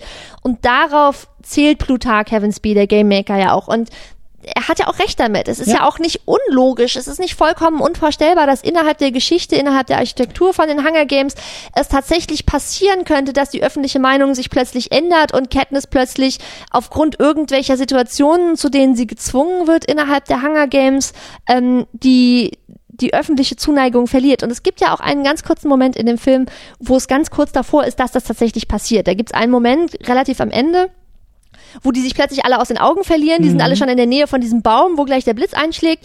Und sie haben sich alle irgendwie verloren und sie steht an dem Baum und dann kommt Finnick angelaufen. Und sie ist sich ja die ganze Zeit schon nicht sicher gewesen, ob sie und Finnick eigentlich auf der gleichen Seite stehen oder nicht. Peter und ist weg. von Joanna irgendwie ein Messer in den Arm gekriegt und ich wusste auch nicht, was das heißen sollte. Ja. Haben die jetzt doch irgendwie einen geheimen Plot, der irgendwie genau, jetzt alles sie weiß nicht, und, auf welcher ja. Seite steht Finnick. Peter ist weg. Sie weiß nicht, was mit Peter passiert ist. Es hätte, könnte ja theoretisch sein, dass Finnick fünf Minuten vorher Peter im Wald abgeschlachtet hat. Ja. Und sie zielt mit Pfeil und Bogen auf ihn und er kommt aus dem Wald und ähm, President Snow guckt sich diese Szene auf dem Bildschirm an und denkt, das ist der Moment, auf den er die ganze Zeit gewartet ist. Das, ist der Moment, den, der, der, den ihm Plutarch Heavensby versprochen hat und hat gesagt, warte mal ab, wir schicken sie in diese Games und in den Games wird sie sich selbst dekonstruieren. Wir müssen ja. gar nichts machen, wir müssen einfach nur abwarten. Es wird eine Situation kommen, wo sie die Sympathieträger, also die Rolle als Sympathieträgerin verliert. Und er guckt sie an und er wartet darauf, dass sie den Pfeil fliegen lässt und dass sie jetzt Finnick erschießt, mit dem sie ja vorher die Allianz hatte. Und er sozusagen, er guckt ganz intensiv, starrt er auf den Bildschirm und sagt, let it fly, Miss Aberdeen, let it fly. Und dann passiert das aber nicht, weil Finnick eben den Satz sagt, den Hamish vorher auch lange, lange vorher zu ihr gesagt hat, sagt so, remember who the real enemy is.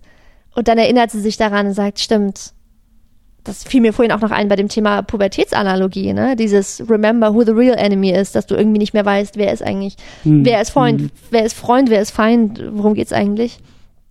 Das heißt, das ist der Moment, wo President Snow fast erreicht hat, was er will. Und trotzdem also ich bin bereit, diese Windungen in der, in der Story noch mitzumachen, diese Twists und Turns, aber es fühlt sich trotzdem an manchen Stellen auch jetzt schon unlogisch an, dass man sagt, warum tut sich President Snow das eigentlich an? President Snow ist so diese Rolle, der ist dieser Typ, der nicht physisch bedrohlich ist. Es gibt auch, ich weiß nicht, ob dir das aufgefallen ist, äh, wahrscheinlich nicht, das ist auch nur so eine, so eine Background-Sache. Der hat ja auch irgendeine Krankheit, Tuberkulose wahrscheinlich. Im ersten Film sieht man das auch schon, dass er häufiger mal in so ein Taschentuch hustet und auch Blut hustet. Mhm. Und hier gibt's diese Szene, wo er auf der Party ist, ähm, wo sie bei ihm auf der Party sind, wo auch das Feuerwerk ist. Da prostet er dann allen zu, hält diese kleine Ansprache und er trinkt aus dem Glas und plötzlich stellt er fest, dass er Blut in dem Glas hat. Ah, das, Weil, genau, das habe ich, hab ich gar nicht richtig verstanden. also er ist war. krank, er ist ja, physisch ja. nicht bedrohlich. Wenn man mit President Snow in einem Raum steht, empfindet man ihn physisch nicht als bedrohlich. Man Stimmt. hat das Gefühl, man kann ihm irgendwie ein Bein stellen, man kann ihn gegen den Schreibtisch schubsen und dann fällt er um und dann, also so er ist ja nur deswegen bedrohlich, weil er das Mastermind hinter dem System ist. Er repräsentiert das System, er kann die Soldaten losschicken, er kann ja. die Regeln machen. Dadurch ist er bedrohlich, aber eben nicht durch seine Physis. Ähm, und ich finde aber trotzdem diese Rolle komisch, weil er ist immer so ein bisschen dieser schnurrbart zwirbelnde Villain, der dann eben Katniss Tee trinkend gegenüber sitzt und ihr irgendwie den Plan erklärt und sagt, wo es lang geht, aber er unternimmt irgendwie in gewisser Hinsicht nichts. Und Stimmt. das verstehe ich nicht. Also, Man sieht ihn auch nicht irgendwie plotten. Man sieht ihn nicht wie den Game Maker, weißt du, so Pläne auf dem Tisch aufziehen und sagen Schritt eins und Schritt drei und dann machen wir dies, ja. dann machen wir das. Und in dem Film ja. geht's noch, aber in drei und vier finde ich es noch viel schlimmer. Ich habe das Gefühl, er ist so der Willen, der Dinge geschehen lässt, wo ich denk so, hä, der hat doch aber eine Agenda. Ja, und stimmt. wenn er wollte. Katniss darf stolpern. Katniss darf um sich herum alles mit ihr ja, machen lassen, aber er ja nicht. Wenn er, er müsste wollte, ja wenn er wollte, könnte er sie jederzeit aus dem Weg räumen. Und je länger die Story dauert, und in drei und vier in den Filmen wird es noch absurder, je länger die Story dauert, desto mehr denkst du so, ja, aber warum macht er das denn nicht? Also ich meine, irgendwann, je länger das Spiel dauert, also sie wird jeder Tag, den sie lebt, mit jeder Handlung, mit jeder impulsiven Handlung, die sie vollzieht,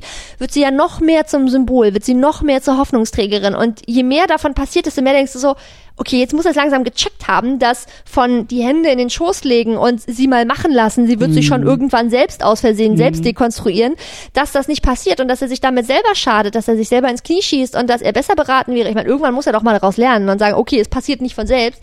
Naja gut, dann äh, muss ich sie jetzt halt doch irgendwie aus dem Weg räumen und mir dafür eine plausible Erklärung ausdenken. Mhm. Aber von selbst passiert es offensichtlich nicht. Und das stört mich am meisten an seiner Figur, dass ich das Gefühl habe, er ist so ein er ist so ein unglaubwürdiger Bösewicht. Also er so, angeblich hat er die Motivation und er redet auch ständig davon, dass er sie eigentlich umbringen will. Wie gesagt, in der Story ergibt es noch Sinn, weil Plutarch Heavensby, der Game Maker, der ja ein doppeltes Spiel spielt, wie wir ganz am Ende dann erfahren, jedes Mal versucht, ihn davon abzuhalten, Katniss einfach umzubringen, weil er natürlich möchte, dass Katniss überlebt, aber das erfahren wir ja erst am Ende.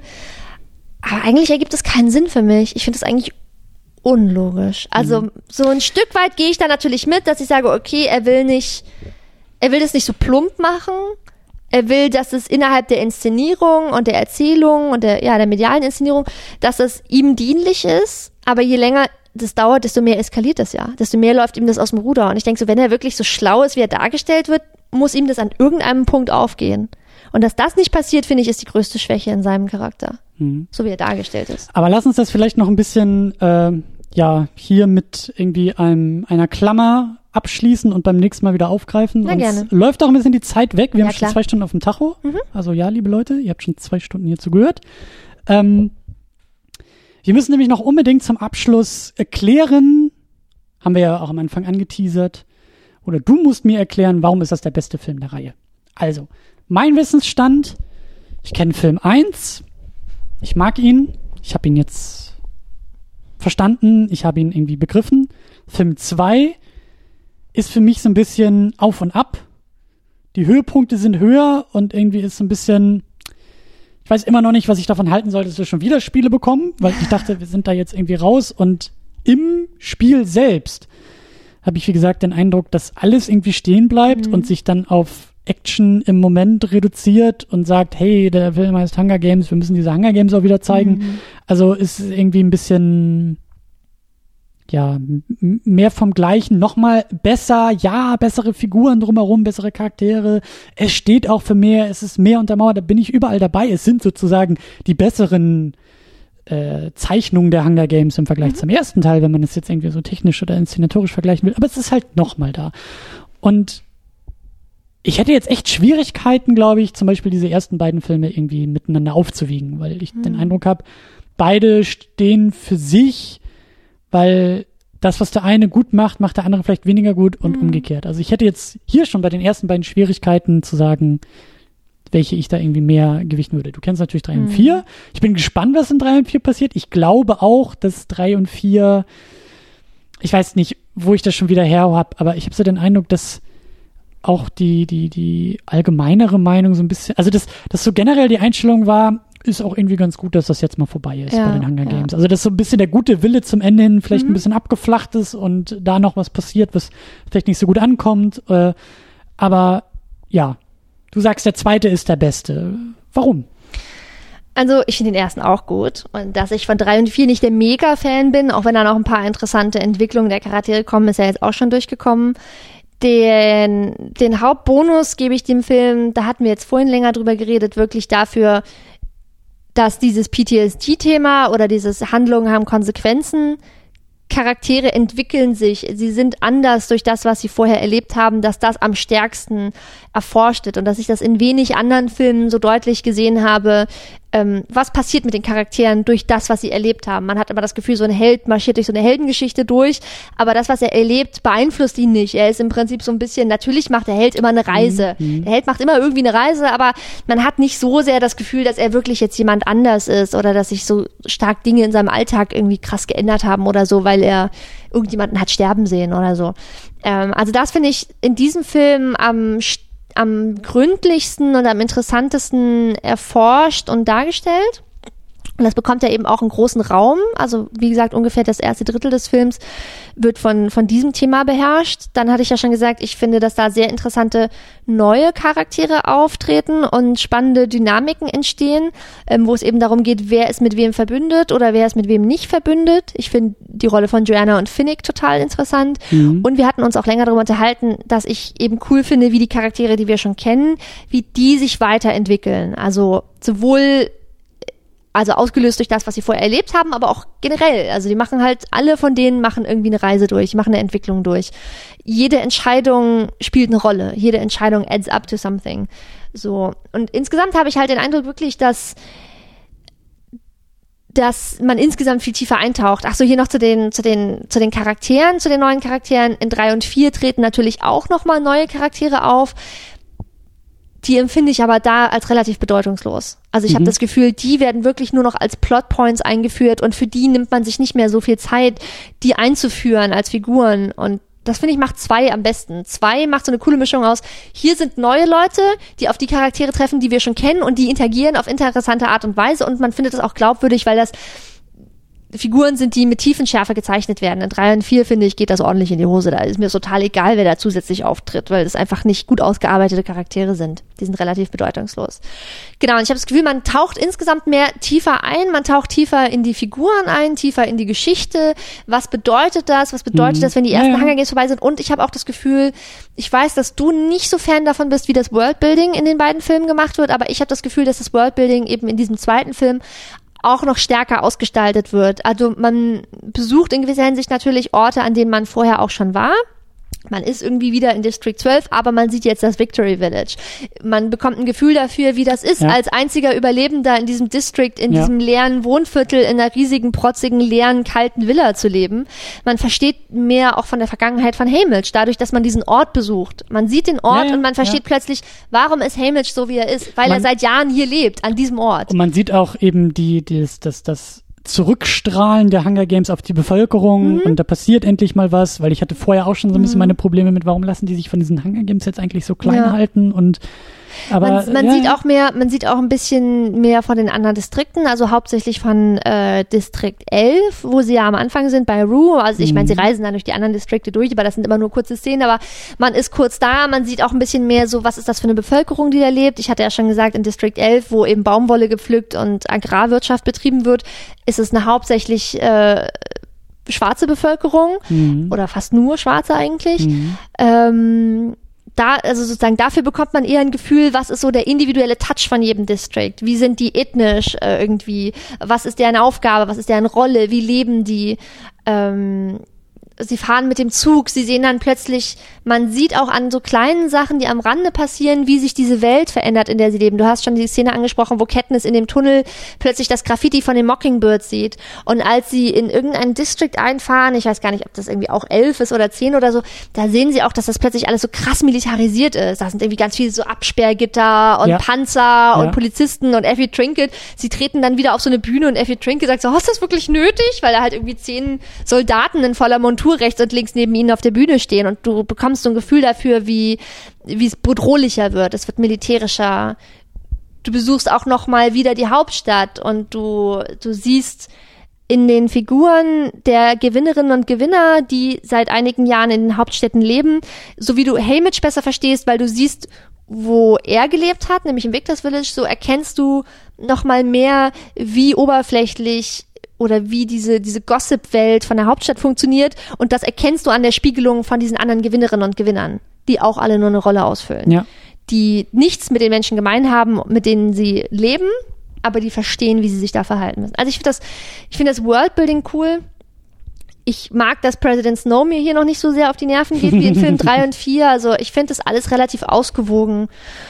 Und ja, ein Film, der am meisten Tiefenchef hat und wie ich am Anfang schon mal sagte, von ähm, wie bei vielen Fortsetzungsfilmen, nach dem, wir hatten vorher auch schon mal uns drüber unterhalten, nach dem zweiten Film kommt eigentlich nichts mehr. So ein Franchise, ähm, was eine Story erzählt. Ich meine, es ist eins, eins etabliertes, eins zwei macht es besser und bei drei gehen die Ideen. Bei drei aus. kommt nichts mehr, genau. Ja. Also ich, ich würde jetzt Harry Potter mal ausnehmen, weil da einfach die Bücher wirklich brillant geschrieben sind, wo auch immer noch, also wo der die Vorlage immer noch was hergibt. Aber ich finde, Matrix ist halt so ein perfektes Beispiel auch dafür. Ähm, ich meine, Twilight wird auch immer belämmerter, aber Twilight war auch ja, am Anfang belämmert, aber. Nolans Batman ja. Äh, sagen ja auch alle, der dritte ist der schwächste und ja. ist auch. Bei also Matrix fand ich auch den dritten am schwächsten. Und, mhm. und es ist ja ganz oft so, genau, der erste Film etabliert, der erste Harry Potter Film ist, oder das erste Harry Potter Buch, ist es immer deswegen geil, weil du die Alles Welt das erste Mal, Mal betrittst. Ja. Du betrittst die Welt und sagst, wow, das sind die Leute und so sieht das hier aus und so funktioniert das und es ist einfach super spannend und kann nicht übertroffen werden, weil es neu ist, weil du es das erste Mal erfährst. Und der zweite Film da kehrst du dahin zurück und erfährst mehr darüber. Und das ist irgendwie auch cool. Und das mochte ich auch an Matrix 2, weil du mehr darüber erfährst. Und ich stimme dir total zu, dass die Action, sowohl in Matrix 2 als auch eben jetzt hier in Hunger Games 2 mit den Spielen, da passiert nichts, was relevant für die Story ist. Also von mir aus hätte man das auch zusammenfassen können. In so einem, man hätte von mir aus eine Szene machen können, wie die Leute vorm Fernseher sitzen und sich irgendwie so eine Zusammenfassung angucken, was bisher geschah in den letzten fünf Tagen und dann siehst du, was da für Action-Szenen sind. Oh, sie werden von Affen angegriffen. Oh, sie kommen in den giftigen Nebel. Oh, die und die Leute sind noch lebendig. Und mit dem und dem haben sie sich auf dem Weg zusammengeschlossen. Das hätte man ich finde es nicht schlimm, dass es da drin ist. Es gibt dem Film so ein bisschen was Ausgewogenes, aber die interessanten Plotpoints passieren woanders. Ja, und ich weiß nicht, vielleicht ist das irgendwie auch so mein Schicksal mit den Hunger Games. Ich habe den ersten damals ja auch, äh, also das erste Mal alleine geguckt und hatte auch meine Riesenprobleme damals mit dem Worldbuilding und äh, mhm. beim zweiten Mal war das dann irgendwie alles ein bisschen anders. Also vielleicht brauche ich einfach, vielleicht erkenne ich die oder vielleicht ist es einfach so, dass ich die bei der Wiederholungssichtung nochmal anders einordne. Weil ich glaube auch mhm. jetzt, also die Seherfahrung war einfach irgendwie ein bisschen ermüdend, nochmal durch diese ganzen Hunger Games Elemente durchzumüssen. Mhm wer weiß, vielleicht bei einer Zweitsichtung mit ein bisschen mehr Hintergrund und auch wissen, wo es jetzt hinläuft, mhm. mit dem Twist am Ende. Vielleicht funktioniert das irgendwie alles auch nochmal besser. Also, aber, also bitte, ich hoffe im dritten Buch, im dritten und vierten Film, also wenn da jetzt nochmal Hunger Games vorkommen, wo Katniss reingeworfen wird, weil jetzt die Regeln nochmal neu erfunden werden, dann bin ich pisst. Ja, also dann, dann, dann bin ich so wie sie am Ende mit so einem Gesichtsausdruck, der sagt, now I'm here to get you. Also Okay, soll ich, soll ich schon mal verraten? Komm nicht nochmal, komm Ja, nicht nochmal. Es geht um was Glück. anderes. Es geht in eine andere Richtung weiter. Sehr gut, sehr gut. Ja, wobei man hätte dann ja auch die Hunger Games auf zwei Filme dehnen können, weißt du, so drei fängt an, vier mal. Naja, dass Aber sie das gut. auf zwei Filme gedehnt haben, dann können wir da noch drüber meckern. Ich glaube, das hat soweit noch ist. andere Probleme, ja. Ja, ja, das, das sind andere Schwächen dann. So, äh, das, pff, mein Kopf dreht sich immer noch. Mhm. Es, äh, Sorry. Wurde, nee, nee, nee, das liegt auch nicht äh, an dir. Das, äh, das liegt auch mit am Film, glaube ich. Aber es war auf jeden Fall eine sehr, sehr gute Diskussion. Also, ähm, ich brauche noch ein bisschen. Okay. Ich brauche noch ein bisschen und ich bin sehr gespannt, was da, was da noch weitergeht. Und wie gesagt, ich äh, bin großer Fan von ihr, von Peter. Ähm, das ist schon, da passiert, also das, was da passiert, gefällt mir sehr, sehr gut. Mhm. Da, äh, ich, ich sehe, was, was du schätzt an der Serie. Und Schau dir den Film ruhig nochmal an und achte dann wirklich nochmal besonders auf die Dialoge und wie sich die Mhm. Figuren entwickeln, weil das habe ich jetzt auch tatsächlich bei diesem Mal den Film schauen, wie gesagt, ich habe ihn glaube ich viermal oder so jetzt gesehen, am meisten appreciated oder das hat mich jetzt am meisten beeindruckt, weil ich aber auch die Muße dafür hatte, danach Ausschau zu halten. Ich musste nicht darauf achten, wie die Geschichte weitergeht, weil ich weiß, wie die Geschichte weitergeht und ich kann mich mehr auf die kleinen Szenen und die versteckten Easter Eggs oder Callbacks oder so konzentrieren. Ja. Und das finde ich, das ist echt wert, den Film sich nochmal anzugucken. Ja. Also auch eine Aufforderung an alle da draußen, äh, falls das jetzt für einige Leute interessant war oder die das äh, aufschlussreich fanden, was wir diskutiert haben, guckt euch den gerne nochmal an. ich hoffe ja immer, dass man das in Vorbereitung auf diesen Podcast macht. Aber ich habe mir auch schon sagen lassen, dass Leute erst den Podcast hören und dann Filme gucken, was ich ein wenig äh, verkehrt rum finde. Aber ist okay. Ich mache das auch manchmal. Okay. Ich, ich, ich verstehe es immer noch nicht. Also das ist für mich immer noch nicht so ganz im Sinne des Erfinders. Also ich, naja. Apropos, ich habe ähm, hier, wo ich auch einen Podcast zugehört hatte von deinen Buddies, ich weiß nicht, ob das die Cinecouch war oder so, die Mhm. den ähm, den japanischen Vorbildfilm mal besprochen haben in einem Podcast. Äh, Das kann sehr gut sein, dass es die Cinecouch Genau, war. und die, die, deren Podcast hatte ich mir nämlich angehört dazu Ja. und dann habe ich mir den Film angeguckt, den japanischen Film. Und ich muss sagen, dass ich den, hatte ich dir, glaube ich, auch geschrieben, als, als Ja, während ich den stimmt, ja, geguckt ja, habe, dass ich den total geil fand. Ich hätte, ich hätte es nicht gedacht, weil es ist ja eigentlich so ein, oh, so ein Splatter-Film und ich kann überhaupt nicht splattern, ich kann überhaupt nicht Horror. Aber ich fand es mega interessant. Das ist mega der interessante Film. Also total abgefahren, aber auch mega interessant. Ja. Ja, ich weiß nicht, wie wir aus der Nummer wieder rauskommen. Äh, ich mache einfach den Sack zu, uns geht Na die klar. Zeit auch ein bisschen aus. Ähm, Miriam, das war wie immer sehr, sehr schön. Ja, freut mich sehr. Danke Vielen Dank fürs, für die Einladung. Ja, vielen Dank fürs Vorbeikommen, fürs Filmvorschlagen, Sehr fürs äh, mit mir äh, durchtherapieren, was da gerade passiert ist und Mhm. was wir gesehen haben. Und äh, ja, bis zum nächsten Mal. Folgen wir dir auf Twitter unter Äh, Ed unterstrich Nujum, N-O-O-J-O-U-M. Genau. Werden wir auch verlinken bei uns im Blog unter secondunit-podcast.de. Da findet ihr auch Links zu Twitter, zu Facebook, zu Patreon, zu Flatter, zu Soundcloud und zu allen Dingen, die relevant sind. Ich weiß es nicht. Aber zu allen Dingen, auf denen wir vertreten sind. So rum. Sehr gut. Und ja, damit äh, bis zum nächsten Mal. Wir recken unsere Hände in die Höhe und wir, äh, also man sieht es halt nicht, wie wir uns jetzt mit dem Genau, so, so verabschieden wir uns. Bis zum Alles nächsten klar, Mal. bis zum nächsten Mal. Ciao. Tschüss.